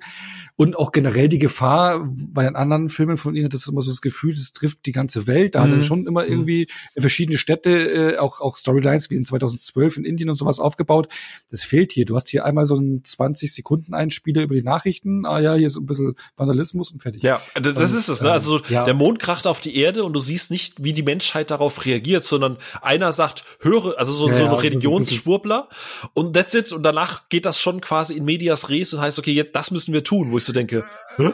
wo sind die Konflikte? Ja, aber sie versuchen es Eben, sie versuchen es ein bisschen darzustellen mit diesem Sideplot über die Kinder, ne, den ich jetzt ziemlich dämlich finde. Ja, ja, ja. Äh, wo man auch den, den, den äh, äh Charlie Plummer äh, ver, ver, verpfeffert, finde ich, den ich ja super in, zerplatzt fand. Den kann man, den kann ich empfehlen, wo er super charmant war. Mhm, mhm. Aber der, der hier einfach nur nervt und auch der komplett, also es ist der, der spielt den Sohn von, von Patrick Wilson. Und in seiner Einführung ist irgendwann, ja, hier ist der Sohn und hier, ja, gut, ihr habt eure Bindung und zack und schon getrennt und ja, dann man mitfiebern. Also das ist ganz, ganz, ganz, ganz blöd gemacht und da versucht man so in den Handlungsrahmen äh, ein mhm. bisschen äh, den Zerstörung auf der Erde, aber das, das wird ja. alles nicht. Aber wenn die, aber die, die Weltraumbilder sitzen. Ja, ja, ey, da, da, da merkt man dann halt auch wieder, da kann halt Wald, weil Weltraum ist halt die unendlichen Weiten, ne? Und dann fühlt sich das, all das, was, äh, die Erde fühlt sich halt gefühlt einfach so super klein an. Das wird die Erde halt wirklich gefühlt nur aus so einer, so einer äh, 58 Quadratmeter Münchner äh, Zwei-Zimmer-Wohnung bestehen. Aber dann, wenn es halt wirklich rausgeht und so, und äh, wie gesagt, wir können später dann noch mal ein bisschen über detailliert im, im, im Trailer, äh, im, im, im, im äh, äh, Spoiler-Part drüber reden dann ist wieder dieser Emmerich da, dann ist so diese großen Bilder, wo ich mich dann plötzlich wieder klein fühle, wo ich das Gefühl habe, das ist alles größer als ich so, ne? Also mhm. aber ja, das geht voll mit, aber ich frage mich gerade, ob wir überhaupt noch einen Spoiler-Part machen sollen, weil wir haben jetzt eigentlich schon fast alles angesprochen, ja. bis auf äh, äh, weil das, was du meinst, so, ja, es gibt dann halt noch so ein gewisses Mysterium, was da dann tolle Bilder liefert. Da hast du diesen Gigantismus. Ja. Aber ja, aber ansonsten ja, dann lassen wir den Spoiler-Part weg. Aber man kann, man, also es wird auf jeden Fall noch große Bilder geben mit, mit großen, ja. in Anführungsstrichen, Sets, digitalen Sets, wo du dann auch einfach diese Größe und diese Weite ja, genau. einfach spürst, ja. die ich halt von einem Emmerich-Film erwarte. Wie gesagt, es tut mir in dem Fall, in Anführungsstrichen, echt so ein bisschen leid für ihn, weil für die für Corona kann er halt auch nichts und du merkst halt auch, dass diese ganzen Statisten, die halt gefühlt irgendwie mal durchs Bild eiern, die aber immer so losgelöst, wie dieses ja, da geht nach Hause. Das fühlt sich einfach an wie zwei komplett getrennte Szenen, die dann irgendwie zusammengeschnitten wurden, weil halt alles hinten dran so eine Greenscreen Wall ist, weil du dort einfach wahrscheinlich merkst, dass die nicht alle in eine Halle unterbekommen haben, wenn du halt nur drin drehst. Und es tut mir halt wahnsinnig leid, weil das ist ja gerade das, was wir am Anfang äh, gesagt hatten, was der zum Beispiel Day After Tomorrow so gut hinbekommt du hast diese Konflikte zwischen den einzelnen Regierungen, dass die nicht miteinander arbeiten wollen, dass jeder denkt, der weiß es irgendwie besser. Äh, dadurch hast du so diesen, diesen greifbaren, nachvollziehbaren und diesen erdenden Faktor. Ich finde, das macht ja gerade 2012 oder so Tomorrow, äh, schon wieder Tomorrow War. The Day After Tomorrow war halt auch Independence Day 1 und 2 so gut. Ich habe immer das Gefühl, ähm, dass es, dass, dass, dass die einzelnen Leute Teil von was Größerem ist, von so einem weltweiten Konflikt, der überall stattfindet, auch wenn es nur so partiell eingestreut wird. Und Moonfall habe ich das Gefühl, obwohl da der Mond auf die Erde kracht, habe ich so das Gefühl, ja, die Welt besteht nur aus 20 Menschen. Und, ja, und ja.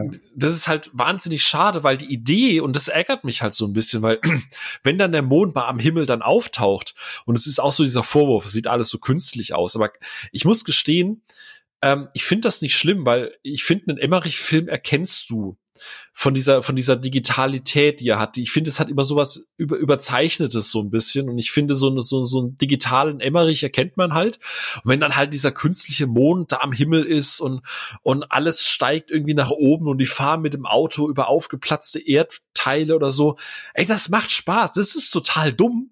Aber das ist halt Spaß. Und das erwarte ich halt auch von einem Emmerich. Und das sind die Momente, wo ich so denke, so, ja, guck mal, es geht doch. Du kannst es, du kannst, du hast es nicht verlernt. So, gib dem Mann doch bitte mal ordentlich Kohle an die Hand.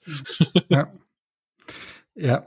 Ja, es ist halt äh, äh so ein Best-of, finde ja. ich. Äh, ähm, wie, wie, wie hatte ich es in meiner Letterbox-Review äh, geschrieben? Eingangs äh, Common Stargate, Independence Day, The Day After Tomorrow und 2012 in eine Bar ja. und wollen mit Roland Emmerich ein Bier trinken.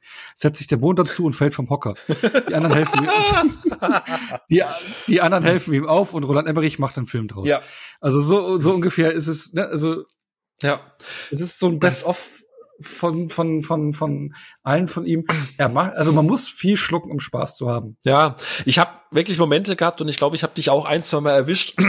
da hatten wir einfach echt so ein breites Grinsen im Gesicht. Das auf jeden Fall, aber ich habe auch, ich habe drei oder viermal mindestens den Kopf geschüttelt. Aber ja, absolut, absolut. Also die große Frage ist, weil wir es jetzt auch gerade Startwochenende Einspielergebnis und so weiter. Die große Frage, die ich mir persönlich auch schon stelle, seit wir rausgehen, ist das ein Film, für den es sich lohnt, ins Kino zu gehen? Also ich freue mich tatsächlich auf die Zweitsichtung zu Hause nochmal. Ich freu, also wirklich, mhm. ich hab Bock, den nochmal zu gucken. Gibt's, gibt's ein Steelbook, gell? Ja, ja, also wenn, dann würde ich das machen, weil ich will den Mann halt unterstützen, weil ja, du hast es schon gesagt, so Zerstörungsorgien an sich gibt's ja auch. Äh, und, und klar, in jedem Marvel-Film muss am Ende irgendwie ein Beam in the Sky und irgendwas muss natürlich, ne, ne. Aber das ist in so einer Fantasy-Welt, die, die ganz weit weg ist. Mit der fühle ich nichts. Und bei den meisten von Emmerichs Katastrophenfilmen, wie gesagt, dann fühle ich zumindest mal was, weil es ja dann doch in Anführungsstrichen so ein bisschen geerdeter ist. Also? Also in An Anführungsstrichen. Mhm. Und ja, der Mond kann nicht aus der äh, Umlaufbahn fallen. Das ist auch ganz lustig. Auf, auf Social Media hat sich ja die NASA und Roland Emmerich haben sich ja immer so du, also äh, angezickt, in Anführungsstrichen in so einer Promo-Aktion. Also die NASA hat da tatsächlich auch mitgemacht und, und hat dann auch erklärt, nein, das kann natürlich nicht passieren. Und Emmerich dann so, wie, das kann nicht passieren? So, erzählt das doch mal und, und haben dann Videos dazu. Also die haben eng mit NASA auch bei der Produktion zusammengearbeitet, aber mit dem Wissen halt, dass das halt großer Schwachsinn und Quatsch ist. Aber Emmerich ah. sagt ja auch in einem Interview, er findet halt den Mond faszinierend und, und, und deswegen will er halt auch den Fokus in dem Film drauflegen. Aber apropos NASA, das war auch bei 2012 so, da musste die NASA eine extra ja. äh, Webseite einrichten, weil die Leute äh, äh wirklich äh, äh das für voll genommen haben, dass es passieren kann. Ja. Also äh, da muss man teilweise schon echt aufpassen. Ja. Plus du hast ja das Problem in dem Film, das ist vorhin schon angesprochen, du hast ja mit John Bradley West ja quasi einen Verschwörungstheoretiker, der, der, der ja. manche Punkte über den Mond halt eben aufzählt, wovon äh, manche sich nicht wissenschaftlich belegen lassen, aber am Ende. Genau, halt, genau, genau, das recht im Endeffekt ist er ja auch so ein partieller Held dann und das ist ja so ein Punkt, wo du auch gesagt hast, es ist schwierig, das in der heutigen Zeit so ein bisschen. Jetzt, jetzt in der Phase, genau. Du hast eigentlich wirklich einen, der, der alternative Fakten oder alternative, der seine eigenen Theorien hat, die man als Verschwörungstheorien sehen kann, eben die nicht wissenschaftlich mhm. belegt sind und sich dagegen stellt und äh, alle halten ihn für verrückt und am Ende hat er recht und das finde ich halt. Das hast du in anderen Filmen ja auch. Du hast ja in Independence Day 2 gibt's ja diese Szene ja, im Bus mit, mit, mit Chad Hirsch, ne, wo dieses Kind sagt, äh, mein Papa sagt, dein, dein, dein Sohn war gar nicht auf dem Mond dein Vater soll seine Fresse halten. so, weißt du, so nach dem Ja, Motto. aber, aber ich finde es hier, ich finde es hier ein bisschen, also es ist noch ein bisschen mehr äh, ja, ich weiß, was betont, wie in anderen, also mhm. es ist noch stärker betont, dieser Aspekt, mhm. finde ich, wie in anderen Filmen. Und es ist ein Corona-Film. Ja. dann ist schon bewusst, was äh, abläuft auf dieser Welt. Und dann so eine Figur so zu schreiben und dann noch zum, zum Helden zu machen, puh. Ja, das ist richtig. Aber einfach, ich, ich weiß nicht, ich habe mal irgendwas, wie gesagt, über den Film kann man an sich nicht viel reden. Es ist ein Emmerich, es ist ein Best-of. Aber wir haben es trotzdem, wir haben es trotzdem geschafft. Ja, wir haben es trotzdem geschafft. Du hast es ja gerade gesagt, also der Witz mit dem kommen in eine Bar und helfen, der Mond fällt rum und, und Emmerich macht. Es ist genau das. Es ist ein Film, der heißt Moonfall, der die Verfilmung von dem Rap-Song, wenn der Mond in mein Ghetto kracht ist, gefühlt. Ähm, er ist nicht auf seiner Höhe der Zeit, was auch Effekte angeht. Äh, es gibt, äh, der Film ist unter Corona-Bedingungen entstanden. Das heißt, der Film hat Einschränkungen in seinem Gigantismus, in seinem Blockbuster-Ausmaß. Aber er ist nicht scheiße. Also, wir hatten ja. auch viel Spaß dabei. Und ich glaube, wenn man gewillt ist zu sagen, ey, weißt du was, mir, mir fällt gerade die Decke zu Hause auf den Kopf, wortwörtlich. Ähm, und ich habe einfach mal wieder Bock auf was nicht Marvel-Disney-mäßiges. Einfach mal wieder so ein richtig stumpfer Film, der eigentlich in den 90ern besser aufgehoben wäre. Ähm, mhm. ich glaube, dann kann man den schon gucken. Ja, also, also wenn man ein Herz eben für seine Katastrophenfilme hat, die, die es sonst gab, dann, dann kann man den auf jeden Fall mitnehmen. Vor allem finde ich auch deutlich besser als Speedway. Und erwartet, ja, und erwartet bitte kein, wenn man mal wieder so klassisch in Wertung geht, erwartet keinen vier von fünf oder sonst. Es ist nein, ein absolut nein. durchschnittlicher Blockbuster, wie er früher so ein klassischer Sommerblockbuster gewesen wäre. Du gehst da rein, du hast bestenfalls echt so von diesen zwei Stunden hast du im besten Fall so einfach eine Stunde viel Spaß, die andere Stunde hast du dein, deine Hände im Gesicht und gehst raus und sagst, boah, was ein Quatsch, war irgendwie geil. So, und, und, und, und das war's. Und, und das muss man erwarten und ich glaube, das bekommt man halt auch einfach. Genau. Ja. Gut. Ja, schon. Also Dann, von uns beiden Empfehlung, oder? Ja, wir haben ja auch gleich bewertet. So, es ist ein solider Emmerich. Also, wenn man ein Herzchen dafür hat, dann kann man den schon mitnehmen. Ja. Aber wenn man Emmerich schon immer scheiße fand, dann spart's euch. Dann, oder? dann wisst, ja, genau. Da, ja, es ist wie wenn ein neuer MCU-Film rauskommt und du mochtest noch keinen MCU-Film, dann wird's, ja. wird's auch nicht mit neuen MCU-Filmen. Wenn du Emmerich noch nie mochtest, dann wirst du auch damit nicht. Ja. ich, ich bin auf jeden Fall, ich, ich bin nicht der Meinung, also ich, ich, ich freue mich drauf, wenn Emmerich irgendwann in drei, vier Jahren nochmal sagt, ich mache nochmal einen Desasterfilm, habe ich trotzdem weiterhin Bock drauf, weil von Emmerich gucke ich mir das weiterhin an. So, da bin ich jetzt einfach mal Fanboy. Fertig aus. Trotz aller Sehr Kritik, schön. die wir teilweise hatten. Dann haben wir den Mond fallen lassen. Ja. Und dann machen wir noch einen ganz kleinen Blick in die, in die äh, Zukunft. Ähm, denn äh, Roland Emmerich hat ja, also wenn man so guckt, er hat auch so ein paar Projekte, die, die ähm, eins, was wirklich äh, in Zukunft produziert wird und ein paar, die so in der Pipeline liegen, wo es nicht so richtig klar ist, ob sie produziert werden. Da liegt auch Stargate oder lag auch Stargate, mhm. aber da hat er selber mal gesagt, er ist eigentlich nicht so der große Fan ja eben von Fortsetzungen. Mhm. Deswegen, also da war so ein Reboot oder sowas, also das ist eh kein Fan, war so ein äh, Blick, aber das hat er selber schon dementiert, dass das irgendwas wird. Aber der wahrscheinlichste Film, der jetzt rauskommt oder der jetzt auch schon in der äh, Vorproduktion zu sagen ist, ist halt Maya Lord heißt der. Mhm. Da würde ich jetzt mal kurz, also ich frage dich jetzt einfach mal, ich erkläre jetzt mal so ein paar Filme, die so in der Pipeline stehen, erkläre, worum es geht und du sagst, ob du Bock drauf hast. Okay. Und hier bei Maya Lord habe ich jetzt so eine kleine, also es ist eine Buchverfilmung also wieder so ein historischer Film. Und da habe ich jetzt hier die Zusammenfassung auf filmstarts.de gefunden. Und die besagt eben, dass es in der Buchvorlage, worum es in der Buchvorlage geht. Und da geht es eben um den spanischen Seemann Gonzalo Guerrero und den Priester Aguilar, die Anfang des 16. Jahrhunderts auf der Halbinsel Yucatan stranden, die heute den Golf von Mexiko und das Karibische Meer trennt. Die beiden werden von einem Maya-Stamm gefangen genommen und als ein Entkommen immer aussichtsloser wird, beginnt Gonzalo sich mehr und mehr die Kultur des indigenen Volkes anzueignen, während Aguilar nicht von seinem christlichen Glauben weichen will. Mhm, weiter, was kommt noch? das war's, das war's. Ja, nee, nee, was, äh, boah, das, das, äh, pff, ey, keine Ahnung. Also das, das wird wahrscheinlich die, so. Ja, mal, genau, aber es ist so das nächste Projekt, was was ansteht bei ihm. Okay, ja, äh, muss ich mal gucken. Muss ich mal erstmal erste Bilder abwarten, weil gerade wenn du so mit Maya und so hast und das auch unter Corona Bedingungen entsteht, da kann das halt auch wieder so eine ganz schlimme Greenscreen Hölle werden, die halt null diesen Flair einfängt. Also ja. äh, Vorsicht, nee, also holt mich jetzt nicht ab. Gut, Was hast du noch für mich? Äh, Singularity. Äh, da hat Movie Pilot äh, eine, ne Zusammenfassung geschrieben, in einer nicht allzu fernen Zukunft.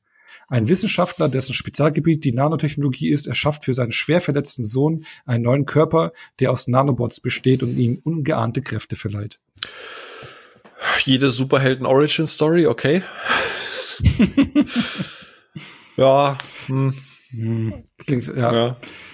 Dann ganz, da gibt's kaum Infos. Äh, Emergence äh, soll der erste Teil einer Alien-Invasionstrilogie werden, die anders sein soll als Independence Day. Ich hätte lieber einen Independence Day 3, ich sag's wie es ist. Ja, aber so ein neuer Investitionsfilm von Emmerich ist auch nicht verkehrt, oder?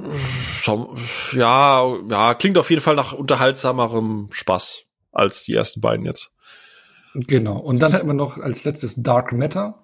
Da schreibt Filmstarts in seiner Beschreibung über den Film. Äh, in Dark Matter steht den Quantenphysiker Jason Dessen eine trauerreiche Karriere bevor. Doch dann ändern sich nach der unerwarteten Schwangerschaft seiner Freundin und der Geburt seines Sohnes Jasons Prioritäten im Leben und er schlägt eine Laufbahn als Professor an einem kleinen Chicagoer College ein. Doch dann wird er eines Tages niedergeschlagen, entführt und erwacht in einer alternativen Realität, in der er nie eine Familie gründete und stattdessen zum gefeierten Physikgenie wurde, auf dessen Forschung die Technologie zum interdimensionalen Transfer beruht. Verzweifelt versucht Jason wieder zurück zu seiner geliebten Familie zu gelangen, doch einige mächtige Personen wollen ihn darin hindern, um ihre kriminellen Machenschaften, die hinter, die hinter der Entwicklung der neuen Technologie stecken, zu vertuschen. Okay, klingt zumindest mal interessant. So, kann man mal gucken. Also ich glaube, das. Wobei, ja. ja. Also äh, die, die, die Beiträge, wo das auch stand, die sind teilweise von vier, fünf Jahren, wo diese Projekte an. Ich wollte gerade äh, ich wollte gerade sagen, ich habe bei Emergence gerade mal nebenbei geguckt, weil mir das gar nichts sagt. Und äh, die, eine der frühesten News ist von 2013, dass er sich die Rechte dafür gesichert hat. Ja, ja, eben. Also das ist, wie gesagt, das ist, äh, das ist das, was ich vorhin meinte. Er hat immer Sachen in der Schublade. Wann sie dann rauskommen? Ich meine, äh, Midway lag Riecht 20 Jahre in der Schublade. ja, genau. Äh, 20 Jahre war Midway in der Schublade. Äh, Anonymous war 10 Jahre in der Schublade. Ne, also von der ersten Ankündigung, hey, er macht da was, bis es rauskommt, dauert es halt dann. Ne? Also ja. wie gesagt, es sind zwischen fünf und zehn Jahren teilweise die News halt von diesen Filmen, von diesen Projekten, die noch nicht weiter sind, außer Maya Lord, der schon äh, einen Schritt weiter ist, also schon in der Vorproduktion ist. Aber ansonsten, genau, das, das, können die Filme, ja. aber es können die Filme der nächsten Jahre sein. Genau, Stargate ist announced, Maya Lord ist announced, der Rest ist noch nicht mal bei IMDb gelistet, ja. Ja, aber schau, schauen wir mal. Ne? Also wie gesagt, äh, gut, ehrlich gesagt, ah. kein Plot von den Filmen, die wir jetzt heute besprochen haben, hätte ich jetzt direkt gesagt, ja geil, so ne.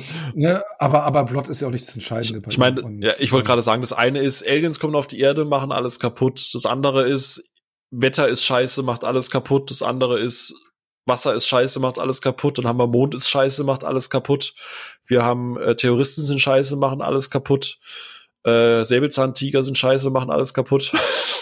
Also, ja, so, ne? Also, äh, ist auf dem Papier alles nicht sonderlich spannend. Eben, aber wir haben ja wieder hier einen Historienfilm und wieder seine Science Fiction. Also es ist halt das bewährte Muster. Absolut. Irgendwann macht er einen historischen Science Fiction Film. Das ist dann sein, das ist dann sein Abschlussfilm und dann ist Ende Gelände. Aber apropos Abschlussfilm, wollen wir dann auch mal? Ja, absolut. Ich finde, wir haben jetzt auch lange zu zweit gut geredet, aber es sind ja auch viele Filme. Ne? Emmerich, man vergisst ja immer, dass der Mann schon sehr lange Filme macht. Ich hoffe, ja, er hat sich jetzt auch mit den, äh, ich habe auch einige Filme jetzt in Vorbereitung zum ersten Mal gesehen und wenn ich jetzt auf meine Letterboxd-Statistik schaue, dann ist er jetzt auf Platz zwei der am meisten gesehenen Regisseure gerutscht. Ja, siehst du mal. Aber da sieht man einfach mal, wenn man jetzt noch anfängt, wo er überall produziert hat, dann, dann wird's halt richtig groß, ne? Ja, auch im Serienbereich ja. hat er sich engagiert. Genau, gerade mit seiner Schwester zusammen, aber die ist ja, ja seine Hauptunterstützerin quasi. Genau. Äh, hoffen wir doch mal, dass die Leute da draußen Spaß hatten und vielleicht ein bisschen Einblick in, in Roland Emmerich bekommen haben. Und äh, jetzt waren wir uns heute natürlich überwiegend einig, bis auf so ein, zwei Punkte. Ist natürlich jetzt vielleicht nicht, aber ist natürlich auch schwer, wenn, wie gesagt, wir mussten unter erschwerten Bedingungen heute arbeiten. Mein Bierchen ist jetzt auch leer. Ich trinke jetzt noch den letzten Schluck. Wie sieht's mhm. mit deinem Weinglas aus? Ja, ist auch leer, ne? Ja, Ah, so. Gut. Nee, aber äh, äh, ich glaube, wir sind bei Emmerich ticken wir ähnlich, ne? Bei Emmerich ticken wir ähnlich. Das ist halt beides genau unser, ist gerade Independence Day. Ne? Also mir, ja, das in, ist in, in, in, in, mir stirbt halt immer so ein bisschen was, wenn wenn wenn Leute, was ja vollkommen fein ist, ne? Wenn Leute sagen Independence Day, ah, nie gesehen. Grüße an Sophia, weil weil Action ist scheiße. Nein, Spaß. Aber äh, oder ich finde nur so lala. Äh, also äh, ist natürlich eine legitime Meinung, aber man, ich glaube, ich weiß gar nicht, wenn, wenn, wenn Michael Bay Independence Day gemacht hätte, ich weiß nicht, würde man den anders sehen? Oder würde noch negativer behaftet sein. Oder, oder, oder so. Oder wenn Ridley Scott das gemacht hätte oder so. Aber ich finde halt einfach, Independence Day darf man, man darf nicht unterschätzen, dass Roland Emmerich für, für, für, gerade für, für gewisse Genres und gerade im Action-Bereich durchaus gute Arbeit geleistet hat. Ja. Und ansonsten ja. hat man immer noch Universal Soldier und, und die harten Teile von Jean-Claude Van Damme. Ah. Naja, dann hat Spaß gemacht. Ich freue mich auf nächste Woche. Kann man schon mal einen Ausblick geben. Da bist du nicht mit dabei. Also nee, deswegen freue ich, also ich freue mich nicht, weil du nicht mit dabei bist. da freue ich mich, du musst dich mal nicht hören. Ja, äh, du hast da mal Pause, nämlich dann ist endlich mal wieder Sophia mit dabei und der René ist mit dabei und ich bin mit dabei und wir reden über Batman. Aber anders, als die meisten wahrscheinlich Batman kennen. Und ich glaube, das wird sehr interessant. Und ich glaube, das mhm. wird gut. Und ich habe Spaß und Bock da drauf. Und ihr da draußen hoffentlich auch.